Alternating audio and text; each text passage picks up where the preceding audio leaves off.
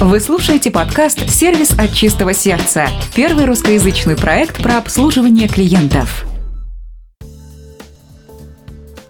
Здравствуйте, уважаемые слушатели! В эфире 31 выпуск вашего любимого сервисного подкаста и его постоянный неизменный ведущий Дмитрий Лостовыря и... Сергей Мамченко. Всем привет. Привет. Ну что, Сергей, двигаемся к первой рубрике? Да, давай. Сервисная зарисовка. Начнем с нескольких достаточно интересных историй, и я хочу порадовать тех, кто э, считает, что я плохо отношусь к компании Перекресток. Действительно произошла удивительная история, которая крайне меня поразила и удивила. Сергей знает тут э, верхний, который напротив Ханой Перекресток. Да, я там все время покупал котлеты по-киевски. Важное замечание. Собственно говоря, раннее утро. Мне нужно туда было зайти, купить шоколадку захожу, все выбираю, все, что мне нужно. По-моему, круглосуточно работает. Э, почти, там есть перерыв технический. И э, как-то не обратил внимания, что свет не работает. А у меня только банковская карта. И раз я подхожу на кассу, чувствую, что есть какие-то проблемы, все абсолютно сотрудники, включая старших кассиров, бухгалтерию, администрацию, стоят возле одной кассы, которая одна только работает. И я уже по наитию спрашиваю, говорю, ребят, подскажите, а вы карточки-то принимаете?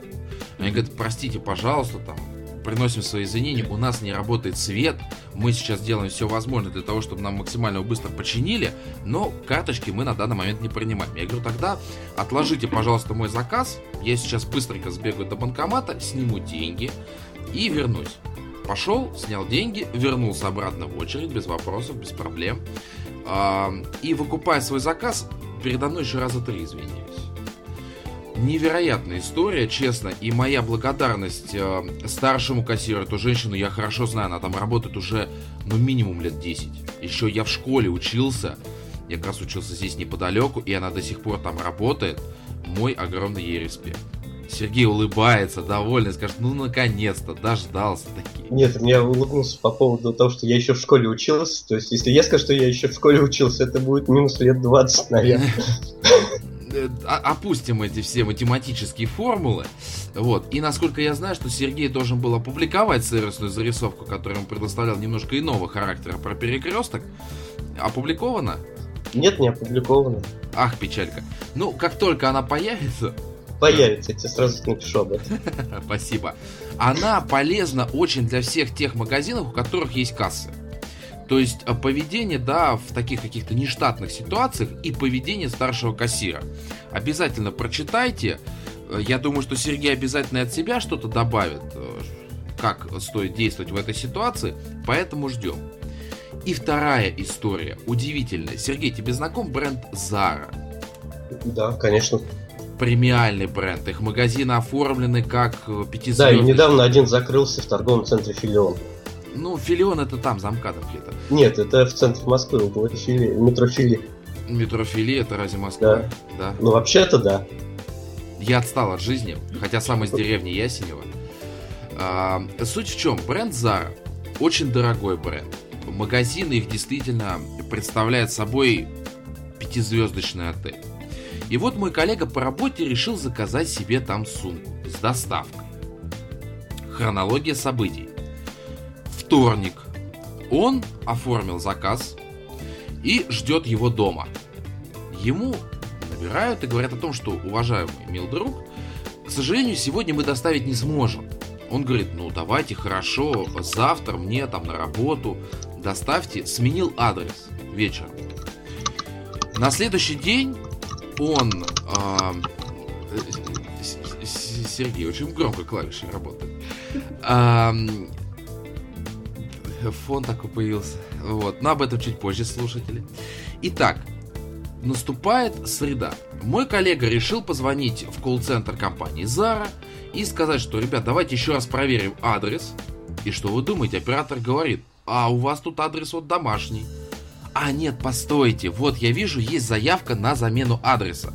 Ну, логичный вопрос, а что адрес заменит? Он она говорит, ну, не, мы сделаем все возможное. Где-то наступает часа два дня, ему набирают и говорят, а мы вам привезли. Он говорит, а куда? Домой. Он говорит, я же сменил адрес. В общем, неудача постигла нашего сотрудника. Они говорят, ну давайте на следующий день, в четверг. Он говорит, ну хорошо, но на работу. Вот нужно прям на работу. Наступает четверг, 17.00. Звонка курьера нет. Мой коллега, уже весь в бешенстве, набирает в колл-центр и говорит, ребят, ну, серьезно, что случилось-то? Они говорят, ну вот, заказ куда-то делся, и, собственно говоря, может быть, самовывоз? Может быть, вы сами там заберете? Ну, уникальная история, на самом деле. Мой коллега еще стал больше в бешенстве.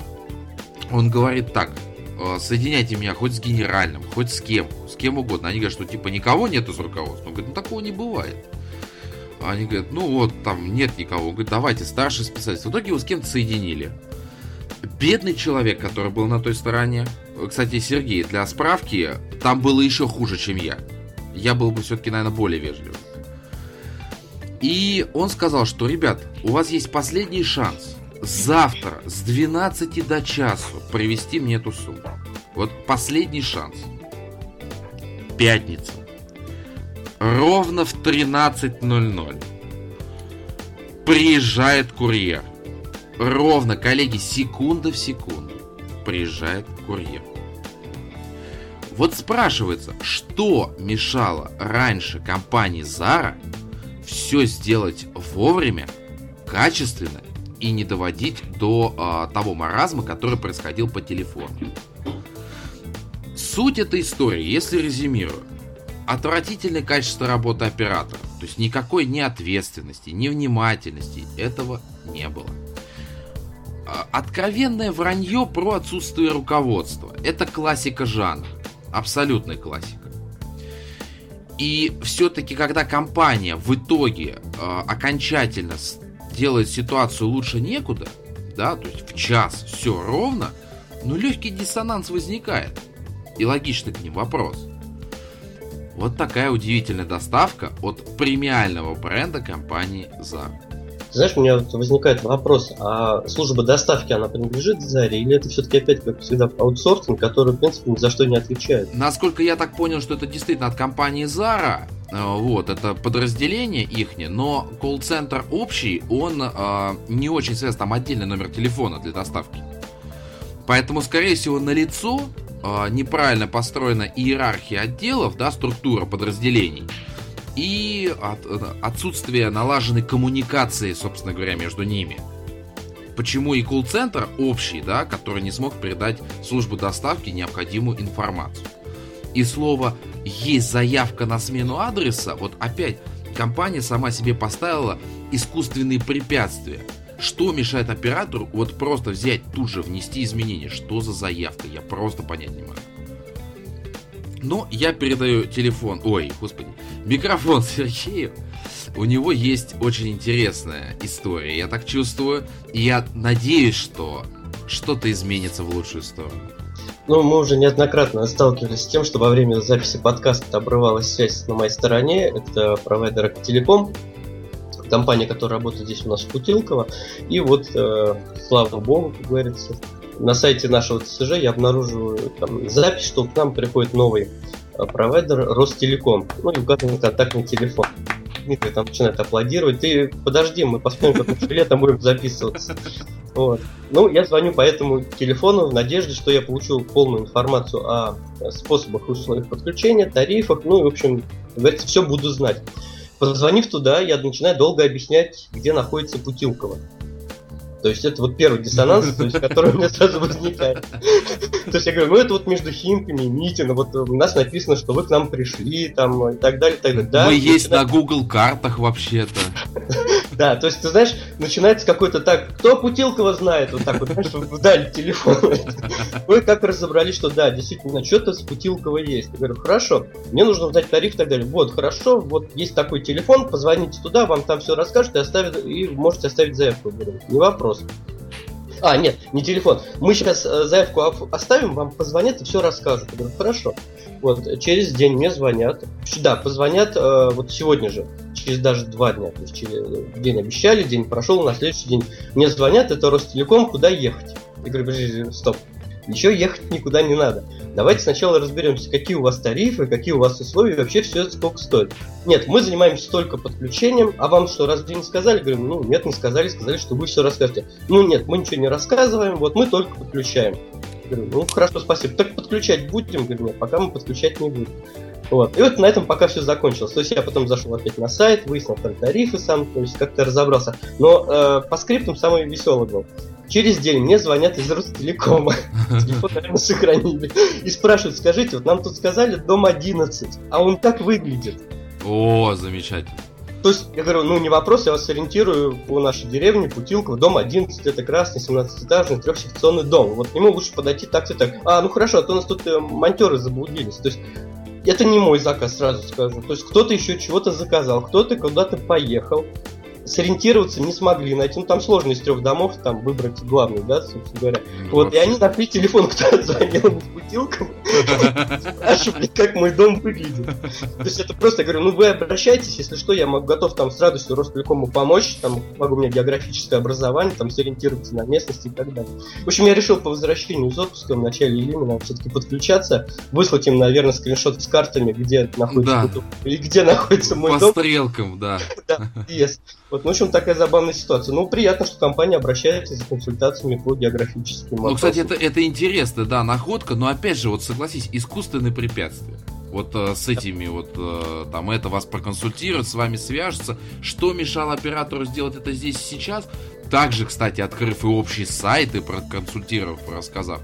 Для меня это, несколько говоря, вопрос. Но с географической точки зрения шикарно. 5 да. баллов, 5 баллов просто. Мы двигаемся дальше. Я так да. понимаю, что с сервисными зарисовками у нас все. С нетерпением ожидаем, когда Сергей опубликует мой текст. И мы сможем, сможем смело сказать с почином меня. Сергей от меня давно этого ждал. Но мы двигаемся к следующей рубрике, в которой вас, уважаемые слушатели, ждет небольшой сюрприз. Дебаты с гостем. Итак, у нас вкратце уже этот человек немножечко так отметился в рубрике сервисной зарисовки, был слышен легкий такой смешок, и это был как анонс такой легкий. Но, Сергей, я попрошу тебя мне здесь помочь, я передаю тебе микрофон. Да, уважаемые слушатели, хочу вам представить нашего гостя. У нас первый раз в подкасте э, гость из банковской сферы. Сфера очень для нас такой сложной, потому что Дмитрий не, э, к этой сфере настроен достаточно скептически. Вот, тем не менее, он стал э, клиентом Сбербанка. Надеюсь, он не развалит эту структуру изнутри. Вот сейчас он надел такие темные очки, похож на такого э, Джеймса Бонда. Э, Греф, держись. Так вот, у нас сегодня гость, это директор сервисного центра iMoney банка Наталья Булкова. Наталья, добрый день. Доброе утро. То есть, да, а я уже, да, у меня, как всегда, часы идут неправильно, поэтому у меня уже добрый день. Наталья, э, ну мы с вами познакомились на моем семинаре в Москве 12 апреля. Я очень рад, что вы откликнулись на наше предложение и пришли сегодня к нам в подкаст. Может, тогда немножко о себе, о своем банке, такая краткая зарисовка для наших слушателей, чтобы они более подробно представляли, кто сегодня является нашим гостем. Пожалуйста. Да, конечно. Только познакомились мы все-таки немного раньше. Вы мне написали в сети, да, когда а, нашли, а, да, да, собственно, да, точно, да. Э, нашли мою э, группу ВКонтакте, вот, и после этого началось наше знакомство. Ну, как вы уже сказали, меня зовут Наталья Баукова. Я являюсь директором сервисного центра Аймани банка. Сейчас поясню немного, почему у нас называется сервисный центр, а не колл-центр, а не контактный центр. Я об этом периодически рассказываю на разных конференциях форумах, где участвую, и э, рассказываю новым каким-то коллегам, которые приходят к нам в банк. Вот, в банке я работаю, в этом банке я работаю три года. А, пришла, начала строить контактный центр с нуля. А, сейчас у меня две площадки, 100 человек на двух площадках. И почему у нас называется сервисный центр? А, потому что мы предоставляем клиентам сервис, а не только принимаем их звонки. А сейчас, я чувствую, будут у нас долгие дебаты да, на тему того, какой сервис предоставляют операторы. Слышала уже от Дмитрия, который ведущий на, на тему того, что операторы это зло там, и так далее. Вот мы с этим боремся. И у нас это неплохо получается.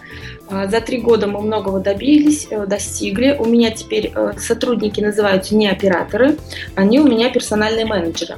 И у нас особенная система обслуживания клиентов, благодаря, наверное, тому, что у нас э, именно такая подача да, э, обслуживания, такая забота о клиентах, мы э, добились признания. Э, нас в этом году отметили Банки.ру как прорыв года, и мы с, за полгода с 38 места поднялись на 8 место в народном рейтинге Банки.ру. То есть, если вы знаете изучали банковскую сферу, то для банков РУ, а, ой, то для банков э, рейтинг народный банки РУ, да, это очень показательный, весомый, и более того, он эм, так скажем, контролируется руководством банка, и председателем правления, и членами совета директоров, потому что э, любое одно там высказывание клиента может действительно пагубно а, сказаться на действии всего банка, вплоть там до отзыва лицензии, если действительно по проверке там это может быть прав, да, после того, как проверяют модераторы. Ну, про банкиру это отдельная история. Вот. А, может быть, вопросы какие-то мне будете задавать, а то я могу бесконечно так рассказывать, потому что мне много что есть рассказать. Отлично. А, первым хотел бы внести небольшую ремарку. Скорее, не операторы зло, а Дмитрий зло. Которые так относятся к операторам. Э, я глубоко уважаю эту профессию, но я хотел бы отметить просто очень сомнительные телодвижения, которые производятся со стороны банков в отношении операторов. Да? То, что они от них требуют, они не всегда решают задачи клиента, которые хотелось бы. Я не говорю, что все плохие, но в большинстве своем это роботы, люди, которые плохо ориентируются в тех э, возможностях, которые предоставляет работодатель. Вот. Приятно было услышать ваш подход, очень интересно. И к вопросам мы сейчас как раз-таки и переходим. Первый момент, который мы с Сергеем обсуждали еще в рамках предыдущего выпуска, и есть такая вещь, что вообще банковская сфера, она очень старая. Там, буквально первый банк открылся в 1609 году. А, в связи с тем, что у этой отрасли широчайший набор традиций, уже сформированных, а, сформированы какие-то ожидания со стороны клиентов. И это приводит к тому, что банковская отрасль, она стремится их подать как нечто ис, вот, исключительное, нечто э, суперское. И пока они вот это продавали как роскошь, как то, что их отличает от других сфер бизнеса, они технологически отстали. Ну, давайте как бы так скажем, именно технологически. То есть это и скорость обслуживания, это качество, те э, способы, которые они используют. В последние несколько лет мы можем увидеть, насколько банки прибавили в плане технологий. То есть они вроде стараются сейчас сами стать драйверами различных инноваций. Так вот, как аргумент в пользу вот плохого качества, как один из аргументов, mm-hmm. именно я привожу вот э, старость самой индустрии и неготовность меняться каким-то коренным образом. Вот ваш банк, я насколько понимаю, достаточно молодой, или я ошибаюсь? Нет, наш банк на самом деле не молодой. Нашему банку в этом году будет уже 22 года, а мы ранее просто назывались Алтай Энергобанк. В связи с некоторыми моментами там произошло переименование банка, и мы стали называться iMoney Банк. Тоже сейчас поясню, по какой причине. Вот по поводу высокотехнологичности там и так далее. Если вы наберете там название нашего банка в интернете, то вы как раз-таки прочитаете, что мы позиционируем себя как один из самых высокотехнологичных банков в России. С чем это связано? Э, раньше, ну, мы развивали это, да, действительно, вот где-то три года назад начался такой резкий у нас подъем. А мы сейчас э, единственный банк в России, у которого есть два своих собственных интернет-банка. А у нас э, определенный подход, опять же, да, к обслуживанию клиентов. У нас операторы не переключают звонок, если ему поступил звонок, и он не может разобраться, он не переключает ни на какую, ни на вторую линию поддержки, ни на третью там и так далее. Вот, а, поэтому, я, например, еще вот у нас э, э, время одобрения по кредиту составляет 30 минут. Для этого вам нужно позвонить только ко мне в сервисный центр, подать заявку, а, заполнить анкету, и через 30 минут вам придет смс а, с решением по вашему кредиту. Например, я на днях была в другом банке, подавала заявку на кредит. Вот. И э, для меня было уже очень удивительно и странно, что, во-первых, мне пришлось ехать в отделение банка, вести туда кучу бумаг, э, заполнять это там все и ждать ответа 5 рабочих дней. То есть для меня это уже действительно вот э, принадлежность к каким-то динозаврам. А это Старое крупный банк был? Да, это МКБ был, я могу, если вы не запикиваете там название, Нет, я могу мы только за то, чтобы рассказывать. И как раз таки здесь вот э, это бюрократическая машина получится. Ну да, вот, э, поэтому ну, для меня это уже, для меня самой, как для руководителя департамента да, обслуживания клиентов, для меня это уже странно. Вот. То есть мы от этого ушли давно. У нас клиент может по телефону оформить карту, он может на сайте оставить заявку, оформить карту, он может заявку на кредит подать, он может дистанционно вклад у меня открыть через сервисный центр. Вот, то есть ему для этого не нужно ехать в отделение, да, ему все объяснит мой персональный менеджер, все расскажет и все ему поможет сделать. Более того, мы делаем э, такие э, процедуры для клиентов, как ЧДП, ПДП по телефону рассчитываем, да, объясняем клиенту, как это все провести, э, блокируем... Наталья, вот эти да. аббревиатуры объясните. Вот, а, да, частично, да. частично досрочное погашение, угу. полное досрочное погашение по кредиту. Я Спасибо. так понимаю, вы не являетесь владельцами кредитов счастливыми, да, в банках, поэтому не знакомы. Ну, нет, нет, нет, вообще-то нет. есть опыт, да. Нет, являемся, просто мы не используем эти, как это, вообще не с нами этих терминов не использовали. Вот, и ну, мы, мы ну, поняла, руководители, да, сервисных подразделений понимаем, что Вы термины меня тогда, да, спрашиваете, если что-то непонятно. Хорошо. Ну вот, э, э, например, если бы вы мне рассказали, в каких банках у вас кредиты есть, я бы сразу, например, отметила какие-то минусы там или плюсы этих банков, потому что э, мы все-таки на этом рынке э, друг с другом очень тесно сотрудничаем, банки я имею в виду, да, и, естественно, следим за своими коллегами, конкурентами, там, смотрим, что кто внедрил, что там удачно, что неудачно, и пытаемся там как-то не отставать. Давайте, давайте это сразу, чтобы продолжить диалог, приведу конкретный пример. Я уже неоднократно упоминал банк Траст, в котором, собственно говоря, у меня есть как раз кредиты, где я там, честно, каждый mm-hmm. месяц плачу. Вот и две такие два момента. Вот я сейчас их расскажу быстро, и тогда вы постарайтесь там прокомментировать, может быть, относительно да. вашего банка.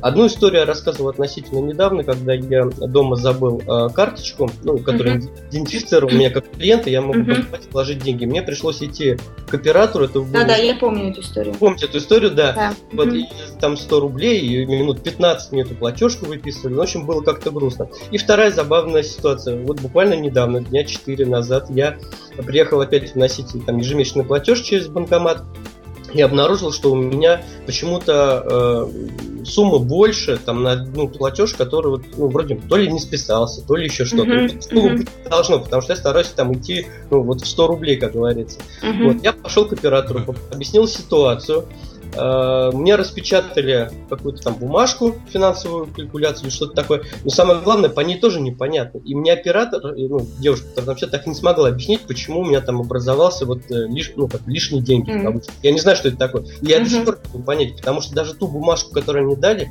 я честно, там 4 листа цифрок, я перевел их в Excel, и в автоматической формуле увидел, что там не должно быть э, этой суммы банк мне так и не смог это объяснить. Понятно. Вот две зарисовки. Угу. Я, наверное, сейчас скажу страшную вещь, но я работала в банке Траст. Я строила для банка Траст контактный центр, который находится в Саратове. Это было уже 4 года назад. А, проработала я там полтора года. Собственно, все мы это дело успешно построили, и я пошла э, строить другой контактный центр. Вот. По поводу, значит, э, вот того, что сотрудники в офисах э, и подразделениях не могут объяснить клиентам а, остатки какие-то на счете, да, почему не списался платеж там и так далее. Действительно, такой факт есть, ну, как бы мы его не отрицаем. А, тут момент такой. А, то, что я заметила, то, что мы внедрили уже здесь, в, в моем банке, в Аймани банке, мы сделали следующую штуку. Мы провели миграцию подразделений. То есть мы сделали такой change небольшой, и клиентский менеджер которые сидят в отделениях, поднялись ко мне в сервисный центр и сели на линию. А мои сотрудники, которые сидели на линии, сели э, собственно, вниз в операционный зал для того, чтобы обслуживать клиентов face-to-face. Что произошло? Произошло следующее. Моим сотрудникам, которые владеют, наверное, 90% информации по продуктам, по процедурам банка и так далее, э, было необходимо только, собственно, получить навык работы с кассой. А, ну или с темпа кассы, если она там есть. Да? Некоторым, соответственно, это даже не нужно было делать, потому что касса есть, вот она отдельно как касса. Вот. А клиентские менеджеры, которые сели ко мне на линию, а, не смогли ответить даже на 50% звонков, которые поступили к нам в сервисный центр. Это было очень показательно.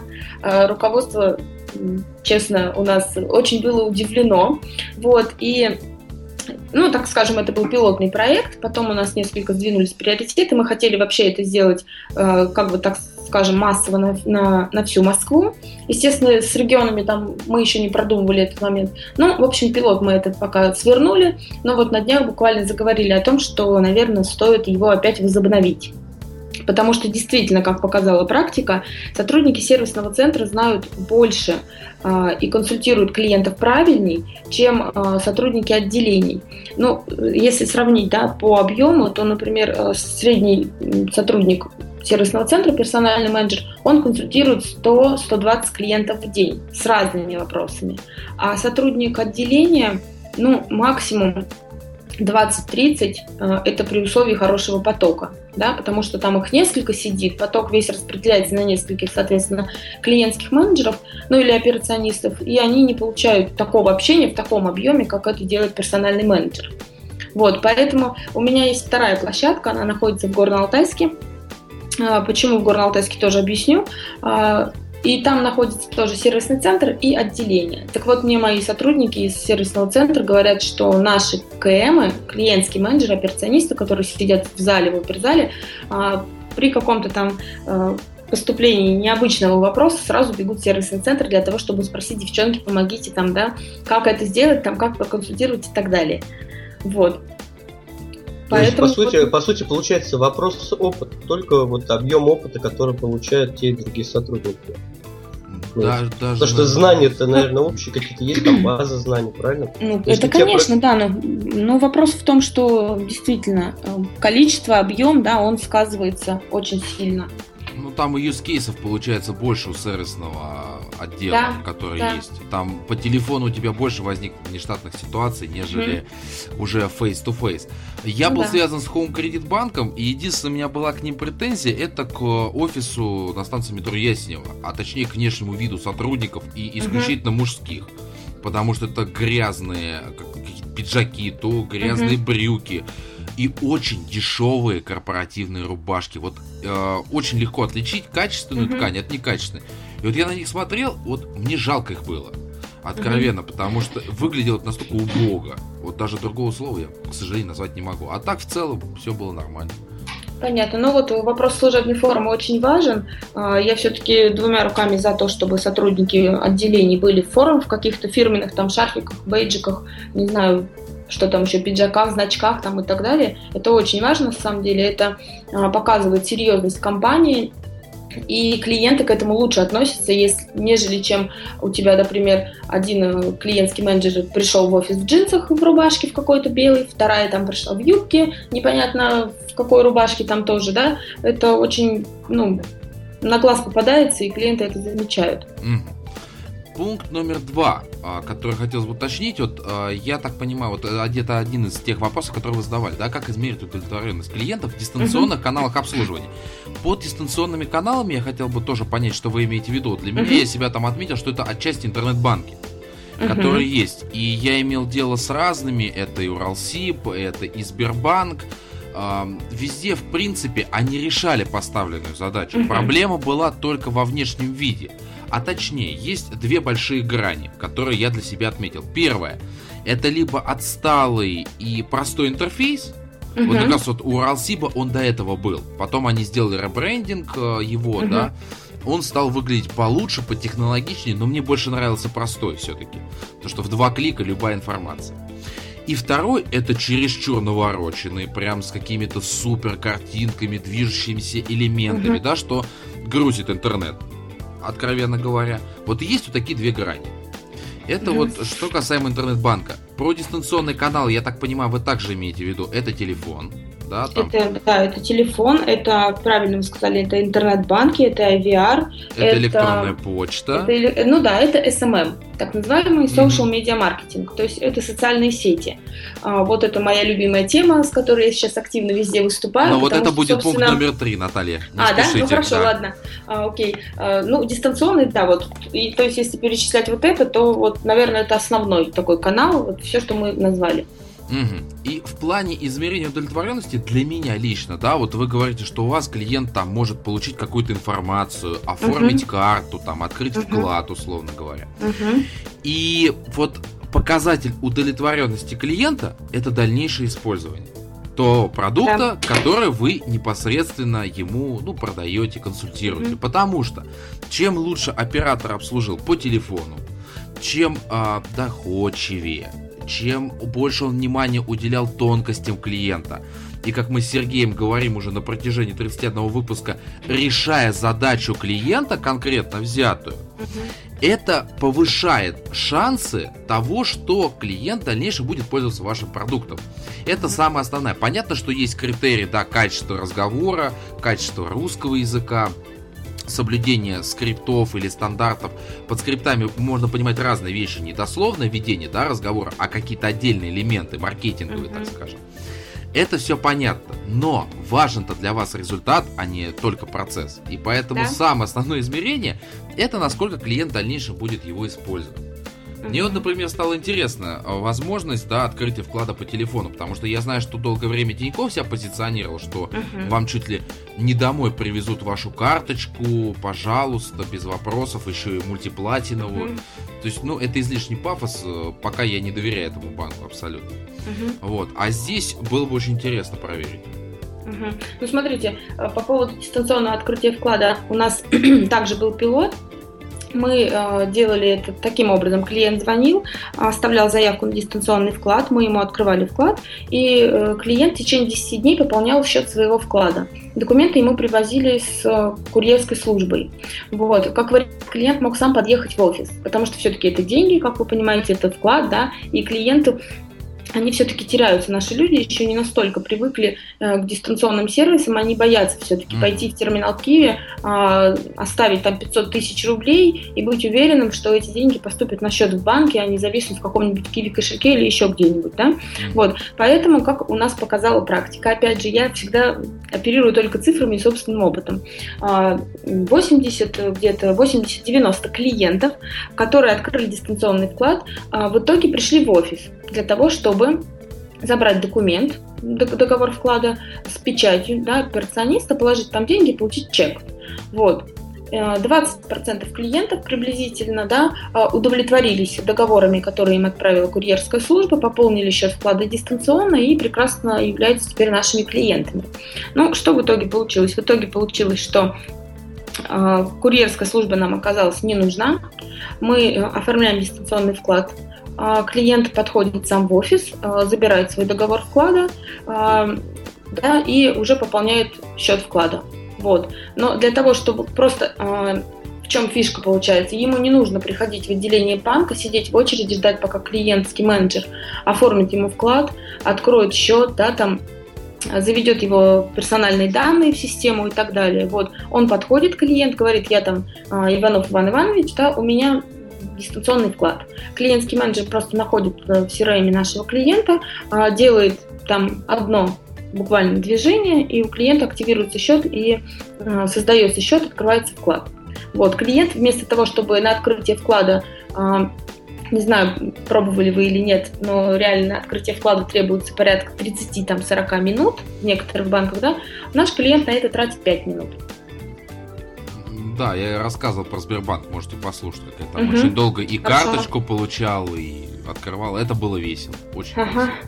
Вот, а что касается там остальных, то есть телефонное, это понятно, открытие, э, электронная почта также своевременность, uh да, там отметка. Здесь тоже критерии сервиса достаточно одинаковые. Но uh вот что касаемо интернет-банка, здесь, понятно, больше аспект уделяется технологиям. То есть это стабильность да. сервиса, чтобы угу. быть уверенным в том, что операция там провелась, что интернет-банк доступен 24 часа в сутки. Угу. И в том числе, я не знаю, у вас есть или нет, да, это, это приложение или мобильная версия интернет-банка, угу. которой можно воспользоваться в любой момент. Мне кажется, что это уже де-факто стало стандартом рынка. Ну да, это must-have уже, потому что клиенты, они действительно, а, интернет-банк, там, года три назад это было круто, когда ты мог зайти в личный кабинет сайта, там, да, использовать, там, делать переводы, там, и так далее. Сейчас клиенты, они хотят, во-первых, скорости, во-вторых, удобства и простоты. Простота – это вот то, чем, как бы, руководствуется наш банк. Вот, э, если клиенту просто, значит, у вас классный сервис. Но это мое мнение. Если клиенту сложно, значит, у вас что-то недоработано в сервисе, да? Поэтому у меня и при звонке в сервисный центр клиентов никогда не переводят никуда, ни на, ни на вторую, там, ни на третью линию, я уже говорила, да, сегодня, потому что это просто вынос мозга. Если начинает, начинаешь звонить в какой-то контактный центр, и тебя начинают переводить, и ты как методом заезженной пластинки 3-4 раза рассказываешь одну и ту же историю разным операторам, это просто вообще. Вот, поэтому интернет-банк, да, действительно сейчас требует обязательно мобильного приложения. У нас мобильное приложение также есть. У нас два интернет-банка. И если вы знаете, лучшим интернет-банком в России был признан Тиньков. А, Тиньков, да, вот интернет-банк. я бы поспорил. Ох, как вот, поспорил. вот, слушайте меня, да. Мы сделали, я вам скину потом ролик, на YouTube разместили. Мы сделали сравнение, вот так два экранчика, вот, э, значит, э, интернет-банк Тиньков и наш интернет-банк, и провели а, процедуру оплаты мобильного телефона. Ну, то есть это на, не на скриншотах, а на видео видно, да, два экранчика, как происходит оплата мобильного телефона в Тинькове и в нашем интернет-банке. Так вот, в нашем интернет-банке процедура оплаты мобильного телефона произошла на 20 секунд, там на 30 раньше, чем в Тинькове. Вот, в тот момент, когда наш интернет-банк и платеж уже был осуществлен, э, сотрудник, который делал перевод, все еще продолжал делать действия в интернет-банке Тинькова. Угу. Обязательно киньте ссылку, мы ее в аннотациях подкасту да. дадим. Хорошо. Угу. И вот как раз пункт номер три, то, что вы так сильно любите и хотите угу. уделить этому внимание, это отзывы в сети. Я да. понимаю, что Банки.ру это действительно стал, это, кстати, удивительно для Рунета, во-первых, я хотел бы отметить ну, этот да. сервис. А, неожиданно, что какой-то сайт выстрелил как некий оплот, да, вот а, различных отзывов, рейтингов, но это показывает высокий уровень менеджмента этого сервиса. Угу. Вы Бан... знакомы, да, с руководителями? Там отчасти я немножечко знаком с людьми, причастными к этому сервису. Угу.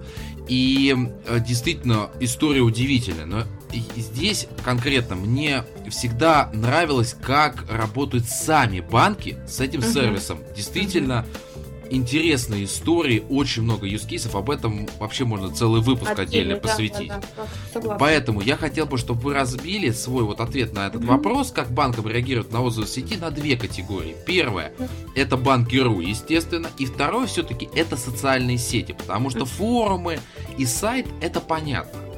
Там э, принцип, он был отлажен еще до появления э, различных вот элементов. Mm-hmm.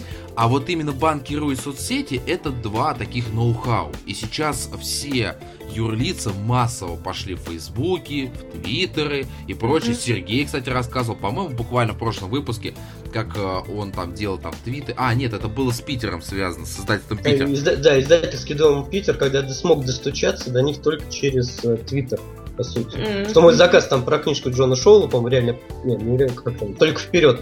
Забыли, там на несколько месяцев хотя бы мне пришло уведомление на почту, что, что заказ отгружен.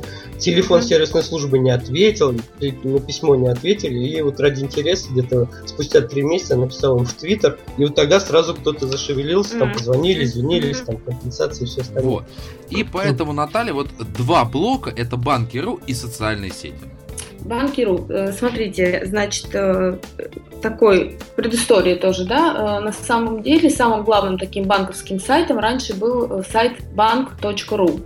А теперь про этот сайт очень редко вспоминаю, действительно, потому что банкиру выбились в лидеры по, в своей нише, да, история интересная, не буду рассказывать ее, да, вот, но суть в том, что у разных э, сотрудников банка, у руководства банка разное отношение к этому. Кто-то из руководителей банков говорит, что да это все фигня, этот рейтинг можно легко купить. Кто-то, э, наоборот, пытается там э, эти всевозможные оценки, баллы, рейтинг поднять, заработать там и так далее. Э, что произошло конкретно с нашим банком? У нас на этот сайт отвечал сотрудник пресс-службы. Который занимался просто, грубо говоря, как я это называю, копипастом. Да. То есть он брал стандартный какой-то там ответ, а, отвечал там и так далее. Потом, значит, все это дело, слава богу, дошло до меня. Мы все это посмотрели, решили посадить туда сотрудника, персонального менеджера, который действительно знает проблемы клиентов, и который начал общаться э, с нашими клиентами простым живым языком. Что произошло? Произошло то, что наш сотрудник начал реально помогать решать проблемы клиентов, которые обращались на этот сайт.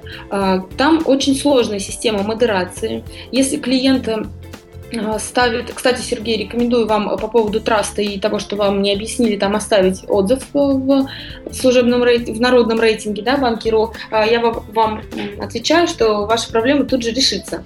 Ну, не тут же, но в течение двух-трех дней вам точно ответит.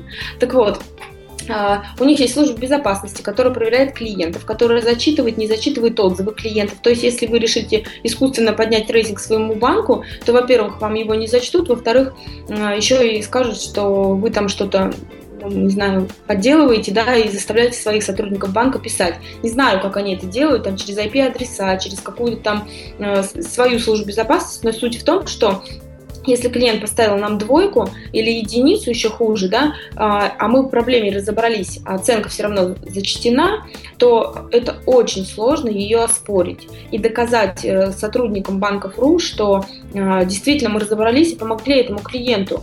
А, более того, второй момент, с которым мы столкнулись, клиенты очень тяжело пишут отзывы. Отзывы положительные, они не хотят писать. Если клиент доволен, он ни о чем писать не будет. Поэтому его, что я поддерживаю, пропагандирую, да, мы должны обязательно просить клиентов порекомендовать наш, ну, наш банк, там, отзыв, услугу там, и так далее. Потому что если клиент получил плохой сервис или плохую услугу, то он действительно об этом напишет. А если он получил хороший сервис, ну зачем об этом писать? То есть если клиент это, доволен... Это считается нормой. Это, это де-факто, да, считается. Да, и если все хорошо, клиент писать об этом не будет. Если товар или услуга превзошли ожидания, так вот у меня были цифры, то 50% э, клиентов могут написать отзыв, если превзошли ожидания. Если там товар оказался лучше, чем у конкурентов, там порядка 30% могут написать отзыв, да, но э, в основном, естественно, пишут плохие отзывы. Поэтому, например, зайдя на сайт э, Банкиру в народный рейтинг и посмотрев, почему мы находимся на восьмом месте, при этом у нас отрицательные отзывы, так вот, это же хорошо. А, это показывает о том, что а, мы действительно решаем проблему клиентов. Вот еще да, такая позиция руководства многих банков. Э, замалчивать эти проблемы клиентов, игнорировать эти ответы, не отвечать там и так далее. У меня у самой была ситуация со Сбербанком. Значит, у меня супруга был кредит, мы сделали э, ЧДП, частично досрочное погашение, да, на достаточно крупную сумму, на 700 тысяч рублей в ноябре. А в итоге э, нечаянно вообще просто абсолютно в феврале а, мы заходим в интернет-банк и видим, что эта сумма прекрасно лежит на счете. И никакого ЧДП не произошло. А, он написал там жалобу, ничего не отреагировали. Что произошло? Я написала жалобу на банки РУ в народный рейтинг. Ситуация не изменилась. Только после того, как я написала в Центробанк, нам в течение трех дней провели частично досрочное погашение, при том, что год уже, да, ноябрь 2013 года был закрыт, они там все как-то откатили, переделали документы там и так далее. Вот. Ну, то есть это говорит о том, что действительно решить проблему иногда можно только при помощи выхода на руководство банка, либо вот такую крайнюю меру выход в ЦБ, да, на написание этого отзыва. Причем они там еще написали, что ему потом написали, что вот ваша супруга написала в Центробанк там отзыв, зачем же так, нужно было вначале с нами как-то попытаться это решить и так далее. Как можно было решить, если там я уже писала капслоком просто, что будет 5 месяцев делать частично досрочное погашение. Это просто нонсенс, понимаете? Вот, поэтому а вообще я люблю сама оставлять отзывы только положительные. Просто это очень мало, когда можно сделать, действительно, и ты с удовольствием это пишешь. Но опять же, клиенты, которые на банках РО оставляют положительные отзывы, очень часто э, модераторы не зачитывают эти пятерки. Поэтому, когда у нас нам пишут, что зачтена пятерка, мы всем подразделениям пишем ура, потому что это действительно сложно. Там нужно набрать эти баллы, э, систему посмотреть там и так далее. Вот. А, это вот что касается банков РУ. Я могу еще долго про них рассказывать, поэтому, может быть, Социальные, дальше, ну, да? социальные знаете, сети еще. Знаете, мне это очень напомнилась ситуация, я вот рассказывал, по-моему, писал в блоге, когда, по-моему, год или два назад э, дежурный врач отказался прийти к нам домой, ну, uh-huh. ребенок немножко заболел, причем э, амбулатория находится в нашем, в нашем же доме, то есть надо просто обойти дом с другой стороны. Вот, и э, сказал, что ну, праздник, там, типа, вот, сами спуститесь, у ребенка была температура, там, год ребенку. Вот, я написал в правительство Московской области, благо у нас тут недалеко. Не поверите, через несколько дней прибежал терапевт, все, все, все ли нормально. Там. И вот это на самом деле грустно, потому что если работа может выстроиться только после написания писем там, ну, на банке РУ там, или в Центральный банк, ну, наверное, все равно вот, может быть о том, что сервис в этом банке плохой, если я должен столько действий сделать, чтобы вот что-то, чего-то изменить и добиться. Вот я, честно говоря, я не пишу отзывы практически вот, ну, mm-hmm. в банковской сфере. Нет, По нет. поводу больницы, можно я скажу два слова? У меня подружка есть, она была э, уже глубоко беременная, пришла там на восьмом месяце на прием к врачу, и, и перед ней закрыли дверь, э, значит, э, причем врач принимал до шести, 17.55 она выходит и говорит, прием окончен. А, она, значит, совершенно спокойно идет, пишет обращение президенту России. На следующий день, а, значит, у этой клиники происходит вообще комплексная проверка. Там оштрафовали этого главного врача, что-то там произошло.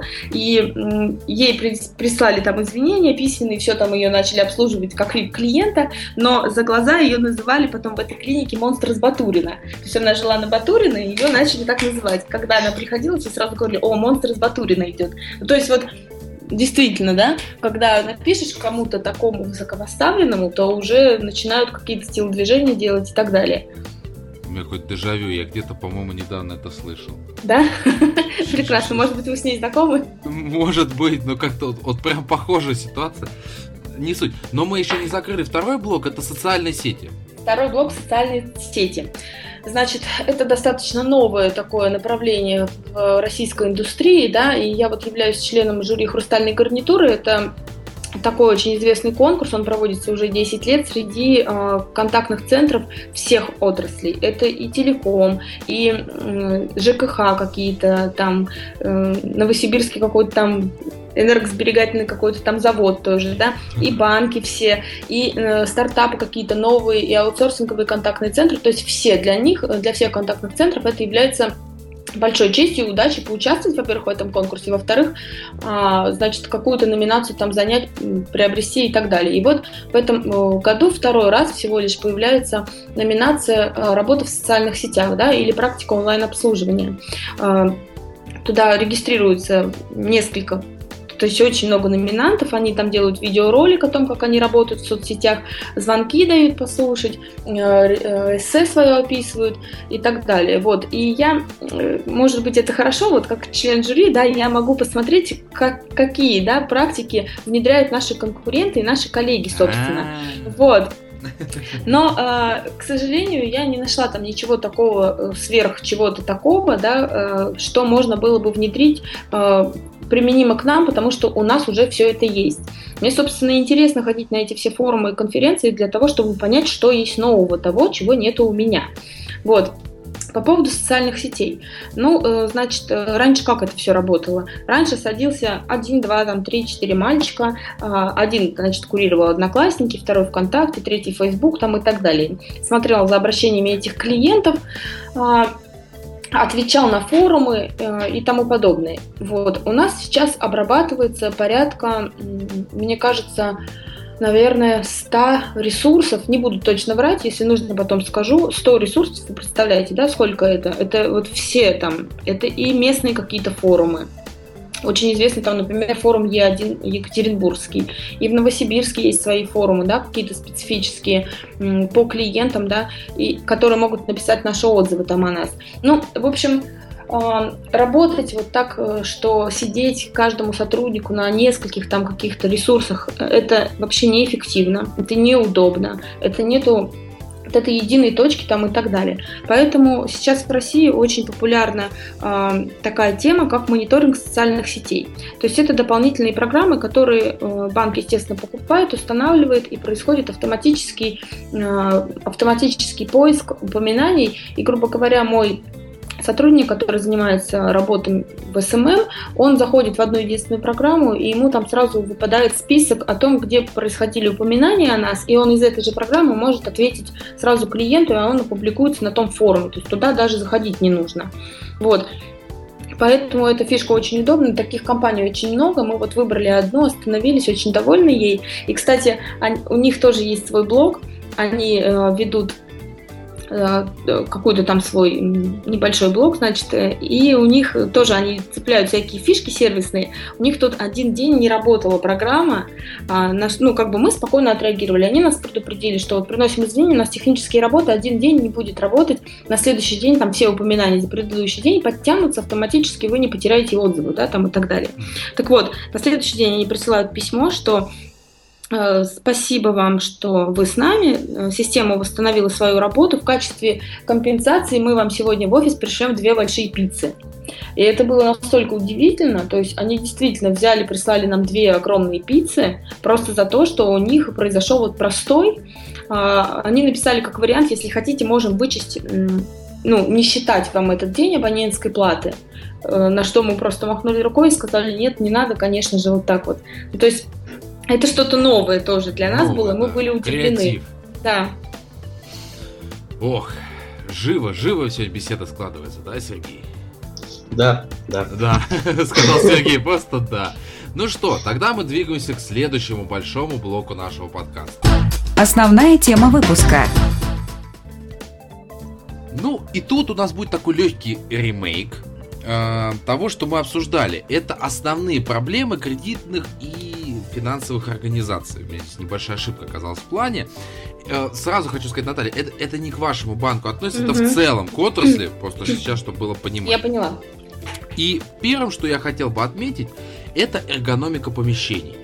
Что под этим подразумевается? Что порой банки берут либо большое, да, такое огромное помещение, где э, неправильно используется его вот эта вот огромность там либо какие-то большие пустоты есть, угу. либо ты просто заходишь, ну, и 20-30 шагов от одного окна до другого, когда тебе там говорят, что на кассе идите там туда-то, идите туда, и, и ты потопал. А либо, наоборот, маленькие тесные помещения, где не развернуться ничего. А мы же все знаем, что есть закон подлости, что в больших офисах, как правило, очереди нету, ну, в связи с тем, что там огромное mm-hmm. количество сотрудников. А в маленьких помещениях как правило, все скапливаются, все нервничают, переживают или подерутся. Что-то такое. Угу. Вот это первая причина, и я просто не могу понять, с чем она связана. Вам вот. слово. Угу, я поняла.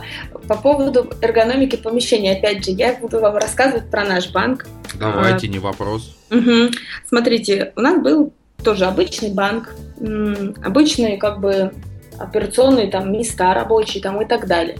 Потом мы решили изменить эту ситуацию, и произошло следующее. Мы решили сделать, что у нас такой домашний банк, а, у нас в офисах э, действительно уютная домашняя атмосфера, а, у нас э, кабинки э, операционистов, они отгораживаются от общего зала такими шторками. То есть клиент, который заходит, он может сесть, достать спокойно там свои 500, там 700 тысяч или э, некоторые клиенты в разы там больше и не бояться, что это кто-то там увидит и так далее. Вот вы можете зайти на наш сайт, посмотреть фотографии, увидеть, у нас э, офис сделан в таком зеленом стиле, ну, у нас и логотип зелено-красный крест, да, и мани. Вот. Значит, стойка ресепшена у нас это э, бампер морды автомобиля Камара красный. И когда клиенты заходят, там тоже есть фотографии на сайте, когда клиенты заходят в наш офис, они слегка оторопевают и не понимают, куда они зашли в банк или куда-то еще. У нас стоят диваны, у нас там есть детский уголок да, для клиентов, которые приходят с детьми, дети могут сесть, поиграть, там, порисовать и так далее. Клиенты в этот момент могут попить кофе, и э, автомат стоит, да, у нас э, бесплатный Wi-Fi для клиентов. То есть мы сделали то, что максимально э, клиент может максимально комфортно провести время, зато пока ожидает там какую-то свою услугу, да, вот.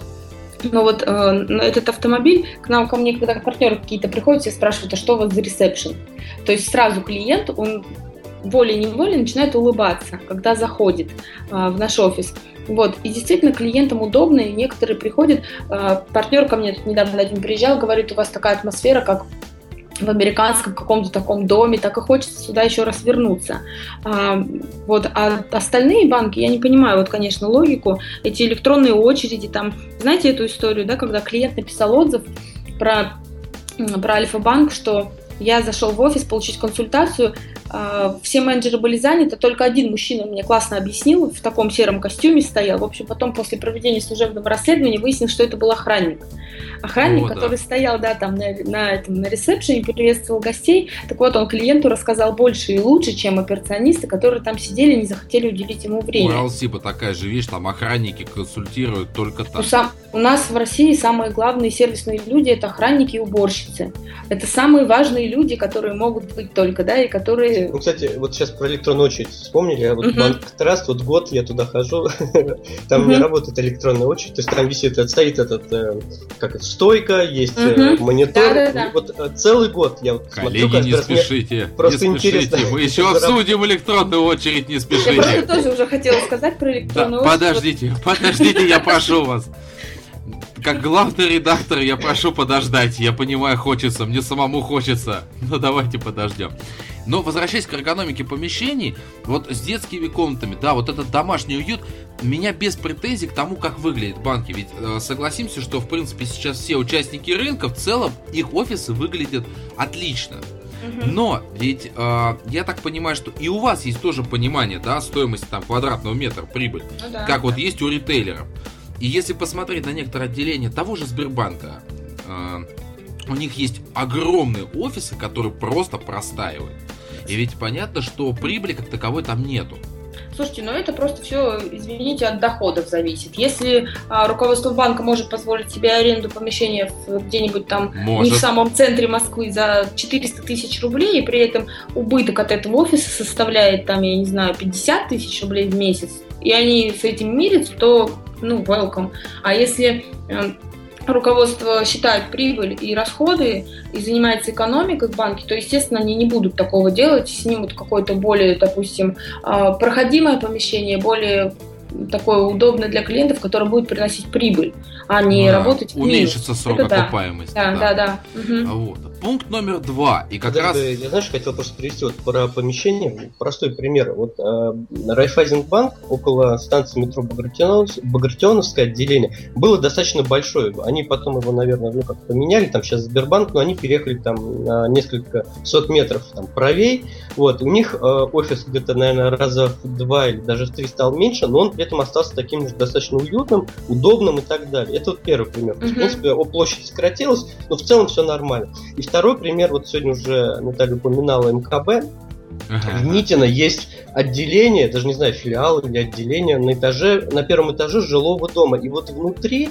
этого отделения планировка как будто вот как в квартире, соответствующие узкие проходы. И вот когда один раз я там ждал жену, я решил зайти, вот я стоял в каком-то темном узком коридоре, и там стоял еще человек пять. И вот ну. это была очередь там каким-то менеджером. Сидели они в каких-то маленьких комнатушках. То есть у меня вот от того, что это вообще было отделение банка, ну, не сложилось вообще никакого восприятия. То есть это что-то было очень непонятное, похоже на коммунал. Ну правильно, тебе тапочки не дали, там раздеться надо было, куртку снять, повесить. Поэтому, ну, достаточно вот тоже странная бывает ситуация. Ну, здесь согласен, там вопрос, наверное, прибыли, но, опять же, надо понимать, что все-таки должно быть удобно. Если там, извините, в коридоре темно и негде сесть, ну, наверное, вот мне бы не хотелось с таким банком поработать. Я один раз в такой домашний офис попала, но это был нотариус обычный, да, и то я развернулась оттуда и ушла, потому что мне тоже было некомфортно. А, если ты снимаешь э, помещение на первом этаже жилого дома, то оно как минимум должно быть переведено в нежилое помещение, и о, ремонт должен был сделан, соответственно, с требованиями, как это офис, да, или там салон красоты. А когда ты заходишь к нотариусу, у которого висит табличка там заслуженный какой-то там нотариус России, а при этом попадаешь в обычную квартиру, то, ну, это вообще, конечно. Поддерживаю. Пункт номер два. Это разрозненность фирменной одежды. Тоже мы успели это немножечко угу. затронуть, но про что я хочу сказать. Первое это то, что э, вроде бы должен быть единый стандарт. То есть заходишь в банк и видишь, что вроде там, ну, у каждого пиджак и там бабочка, условно. Но вот этот в бабочке, этот в галстуке, этот еще в чем-то, э, девушка вообще в, в совершенно другом одеянии. А, и возникает вопрос, либо единая форма одежды, либо каждый ходит как-то по-своему. Это первый угу. пункт. Второй. Качество одежды, мы об этом поговорили. Всегда легко отличить качественную ткань от некачественной. Третий момент. Это чистота этой одежды. То есть, если человек, э, э, да, ты пришел на работу, ты должен быть аккуратным, да, в чистой одежде, отглаженной. Естественно, отглаженной это в основном относится к мужчинам с рубашкой. Вот, как правило, к девушкам претензий нет. Тут это понятно. У мужчин всегда есть какие-то проблемы, и выглядят они, ну, крайне ужасающе. Нет, девушкам тоже есть претензии. Ну, это... по в части там маникюра, макияжа, украшений и так далее. Это тоже прописано, а, ну, как правило. Это да, отсутствие украшений, да, я согласен. Макияж не мне судить вроде смотришь, вроде нормально пойдет. А, может быть жестковато, но я просто не вглядываюсь в эти моменты. Я больше придираюсь именно к самому, к самой одежде. И есть еще один момент, который меня просто удивляет. Предположим, что вот а, операционисты все в одной форме одежды, так? Угу. И тут кто-то из офиса выходит как раз-таки в джинсах и в рубашке. Угу. И вот кто это? Что это за человек? Он садится за компьютер, что-то сделал, обратно ушел. Раз выходит Системный еще администратор. Да, я, я тоже сделал такое предположение, что это Не, ну там для системного администратора у него часы были больно хороши, я вам скажу, коллеги. Mm. А вот. А потом еще кто-то выходит. Тоже. Вот, вот это, наверное, был системный администратор. И, ну, надо все-таки соблюдать единые стандарты. Единые как для людей полевых, так все-таки для вышестоящего руководства единые там брендированные вещи. А так, получается, выходит какой-то левый человек, и у тебя возникает вопрос, а кто это? Это вот претензии, что касаемо фирменной одежды. Наталья, вам слово. Ну, смотрите, по поводу того, что, э, как вы сказали, вышестоящее руководство должно ходить в каких-то брендированных вещах, тут вот не соглашусь с вами. То есть операционисты и сотрудники, которые обслуживают клиентов, они действительно ходи, должны ходить в каких-то э, фирменных там знаков, да, что их будет отличать от тех же самых клиентов. Но, извините, топ-менеджера банка вы не заставите одеть платочек. Э, э, не, ну платочек с, не надо там или что-то еще, максимум там какой-то значок, да. Вот сейчас модна тема, что у нас в российских банках по пятницам стали практиковать джинс day. То есть в пятницу... Casual, мож... да. Да, или casual day, или jeans day, но это относится к сотрудникам, которые не работают с клиентами, исключительно. Сотрудники, которые работают с клиентами, всегда должны быть в форменной одежде. В этом плане мне очень нравится телеком. То есть у них вот заметьте, обратите внимание, и Билайн, и МТС, и Мегафон, и там какие-то другие еще компании, они всегда в брендированной одежде, всегда. Я сама работала в телекоме, и у нас обязательным условием нам каждый год компания шила новый костюм, э, в состав которого входила там ну, юбка-брюки, пиджак и тот же самый шарфик. Вот. Э, вместо пиджака можно было выбрать жилет. То есть какой-то набор костюма, который ты сам под себя выбираешь. Может быть, там девушки не носят юбки, тогда она выбирала себе две пары брюк. Или наоборот, не носит брюки, тогда выбирала две юбки себе, да. Вот. И каждый год компания, в принципе, проживает, там развивается, эволюционирует, э, могут быть какие-то изменения в цветовой гамме и так далее. Э, вот, поэтому каждый год шили костюмы. У меня вот за период работы э, осталось порядка четырех костюмов, и они все разных цветов, потому что вначале это было серое, потом это стало ярко там, э, ну не ярко, а такое бирюзовое, потом синее, и потом в итоге пришло к темно-синему. И каждый год компания за свой счет шила сотрудникам форму, и действительно было вообще удобно. Ты приходишь на работу, переоделся, не думаешь о том, что тебе нужно что-то там опять придумать, там, да, и так далее. Когда ты, конечно, уже работаешь там топ-менеджером банка, Э, ты не будешь ходить в форме, просто ходишь в строгой, в строгой какой-то деловой одежде, но вот э, клиентские менеджеры и операционисты, к сожалению, не хотят, может быть, в силу там возраста и современного воспитания это понимать, да. У меня была история, я пришла в один банк, девочка э, вышла из-за стойки в джинсах и сверху в пиджаке. К ней подошел менеджер и сказал, что мы, по-моему, сегодня, ну так шепотом, но я услышала, что мы с тобой сегодня разговаривали на тему того, что ты не выходишь из застойки, потому что ты в джинсах. То есть, видимо, у нее там что-то произошло, возможно, там, да, что она не смогла пройти в форменной одежде. В общем, в итоге она пришла в джинсах и в качестве наказания весь день просидела за стойкой. Вот.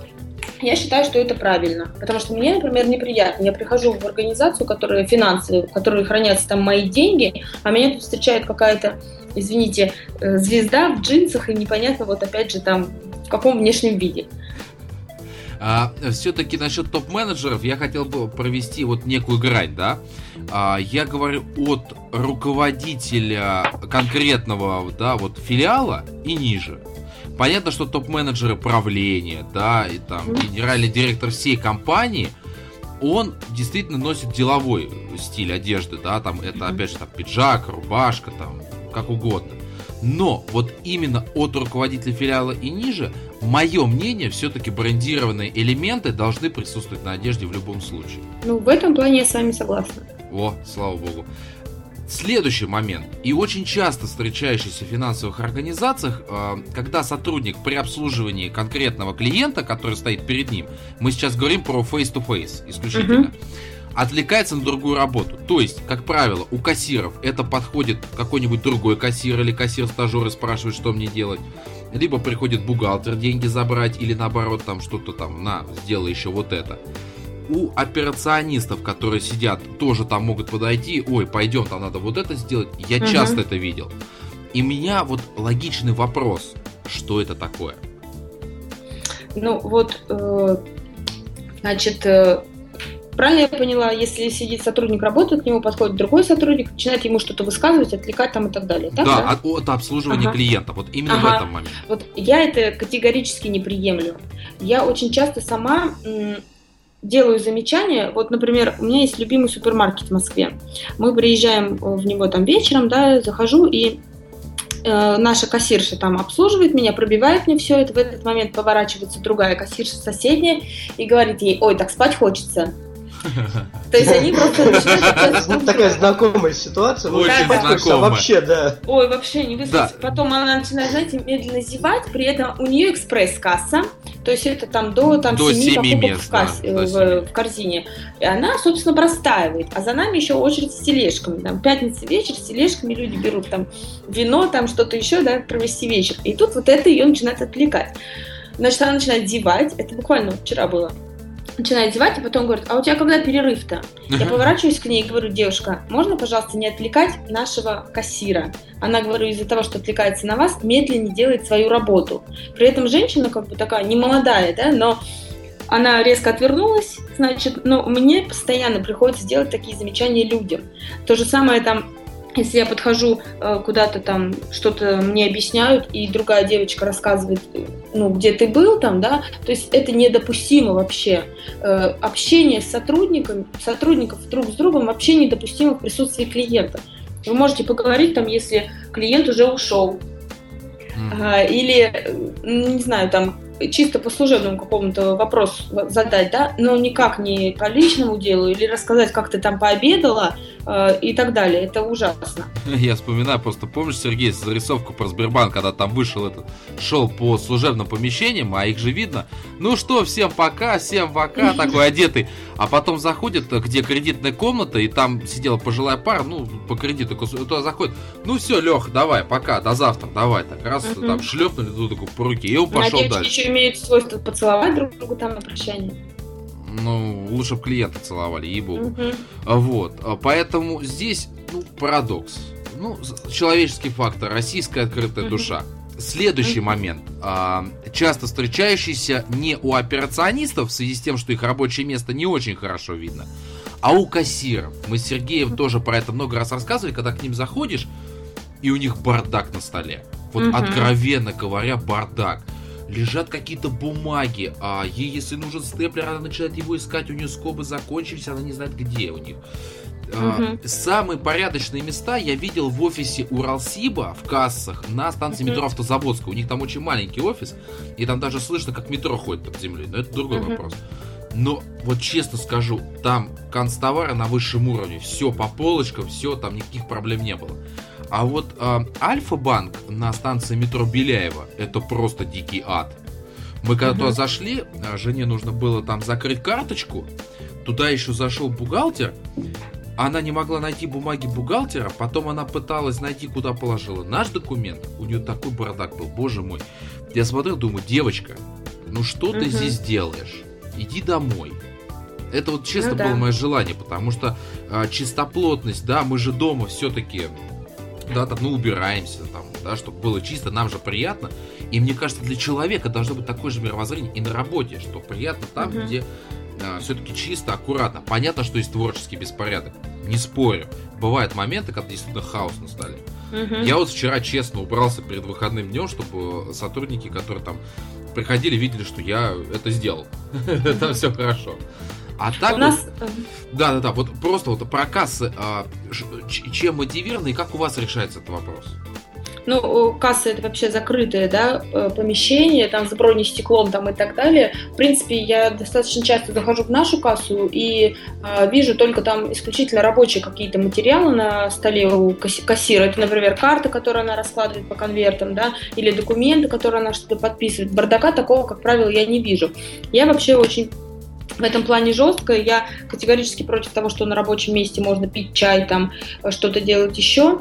Э, я делала недавно аудит для одного очень крупного банка, для контактного центра. И вот у меня, в принципе, это прописано всегда, да, что на рабочем месте запрещено распивать напитки, есть там и так далее.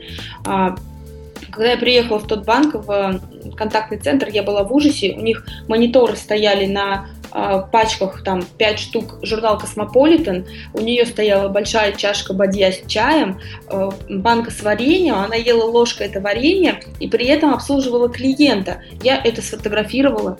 Я это все отправила в отчете руководству банка.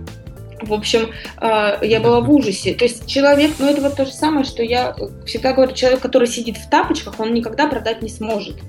Э, и здесь девочка сидела, пила чай с вареньем, ладно, ее клиент не видел, э, но это все равно чувствуется очень по телефону, да, ты там вот элементарно, у тебя что-то упадет, ты так наклонишься, и у тебя уже голос изменяется. А тут, когда ты сидишь, пьешь чай, и она ему продавала кредит, для меня это вообще было просто дикость полнейшая. И достаточно часто э, в офисах, когда ну, зайдешь там куда угодно, не обязательно в банк, видишь, что стоят чашки, вот эти а, с налетом от чая, с пакетиками этих, этого чая, с какими-то разводами, там, это, это вообще ужасно, конечно. Это нельзя допускать ни в коем случае, это нужно пресекать жестко а, среди сотрудников.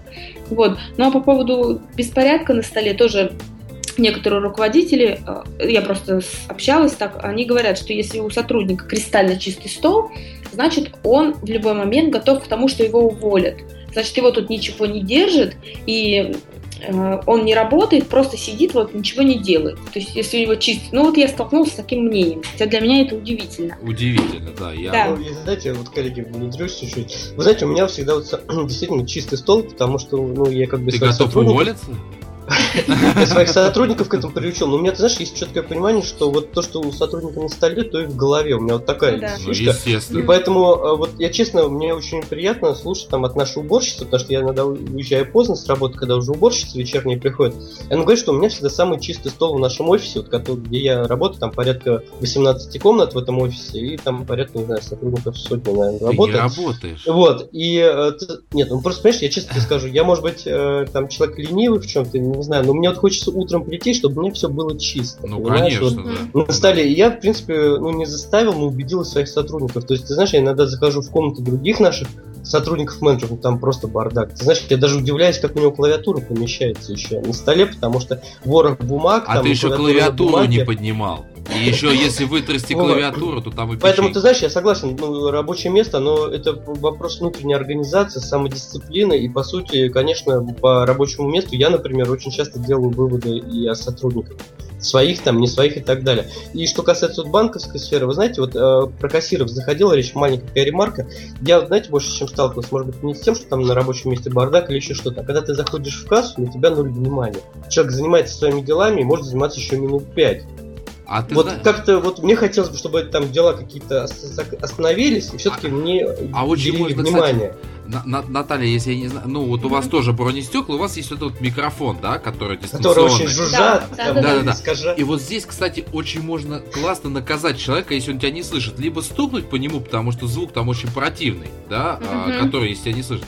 Либо сделать как осел в Шреке. И я Это честно вредный, скажу, вредный совет вредный совет. Дмитрия да? Я просто хорошо помню один банк, она сидела полуспиной ко мне. Угу. А мне нужно было получить деньги. И она сидит, копошится, и я просто... Она аж подскочила. Угу. Я говорю, вы что, не услышали, как дверь захлопнулась? А там такое что-то... Надо было видеть лицо, но зато меня обслужили выше всяческих похвал, потому что она поняла, что мне креатива хватит еще на что-нибудь. Вот по поводу уборки рабочих мест еще хотела добавить. У нас в банке пятница э, рабочий день до 16.45. И все, со- и все сотрудники всегда думали, что это просто до 16.45 пятница короткий рабочий день. И тут недавно я, значит, разговаривала с нашим руководителем АХО, который, да, вот э, там канцелярия, хозяйство, вот это вот все. Да, да, да. И он мне тут через три года работы он мне сообщает, что пятница, короткий день, сделан для того, чтобы сотрудники после рабочего дня убрались на своих рабочих местах.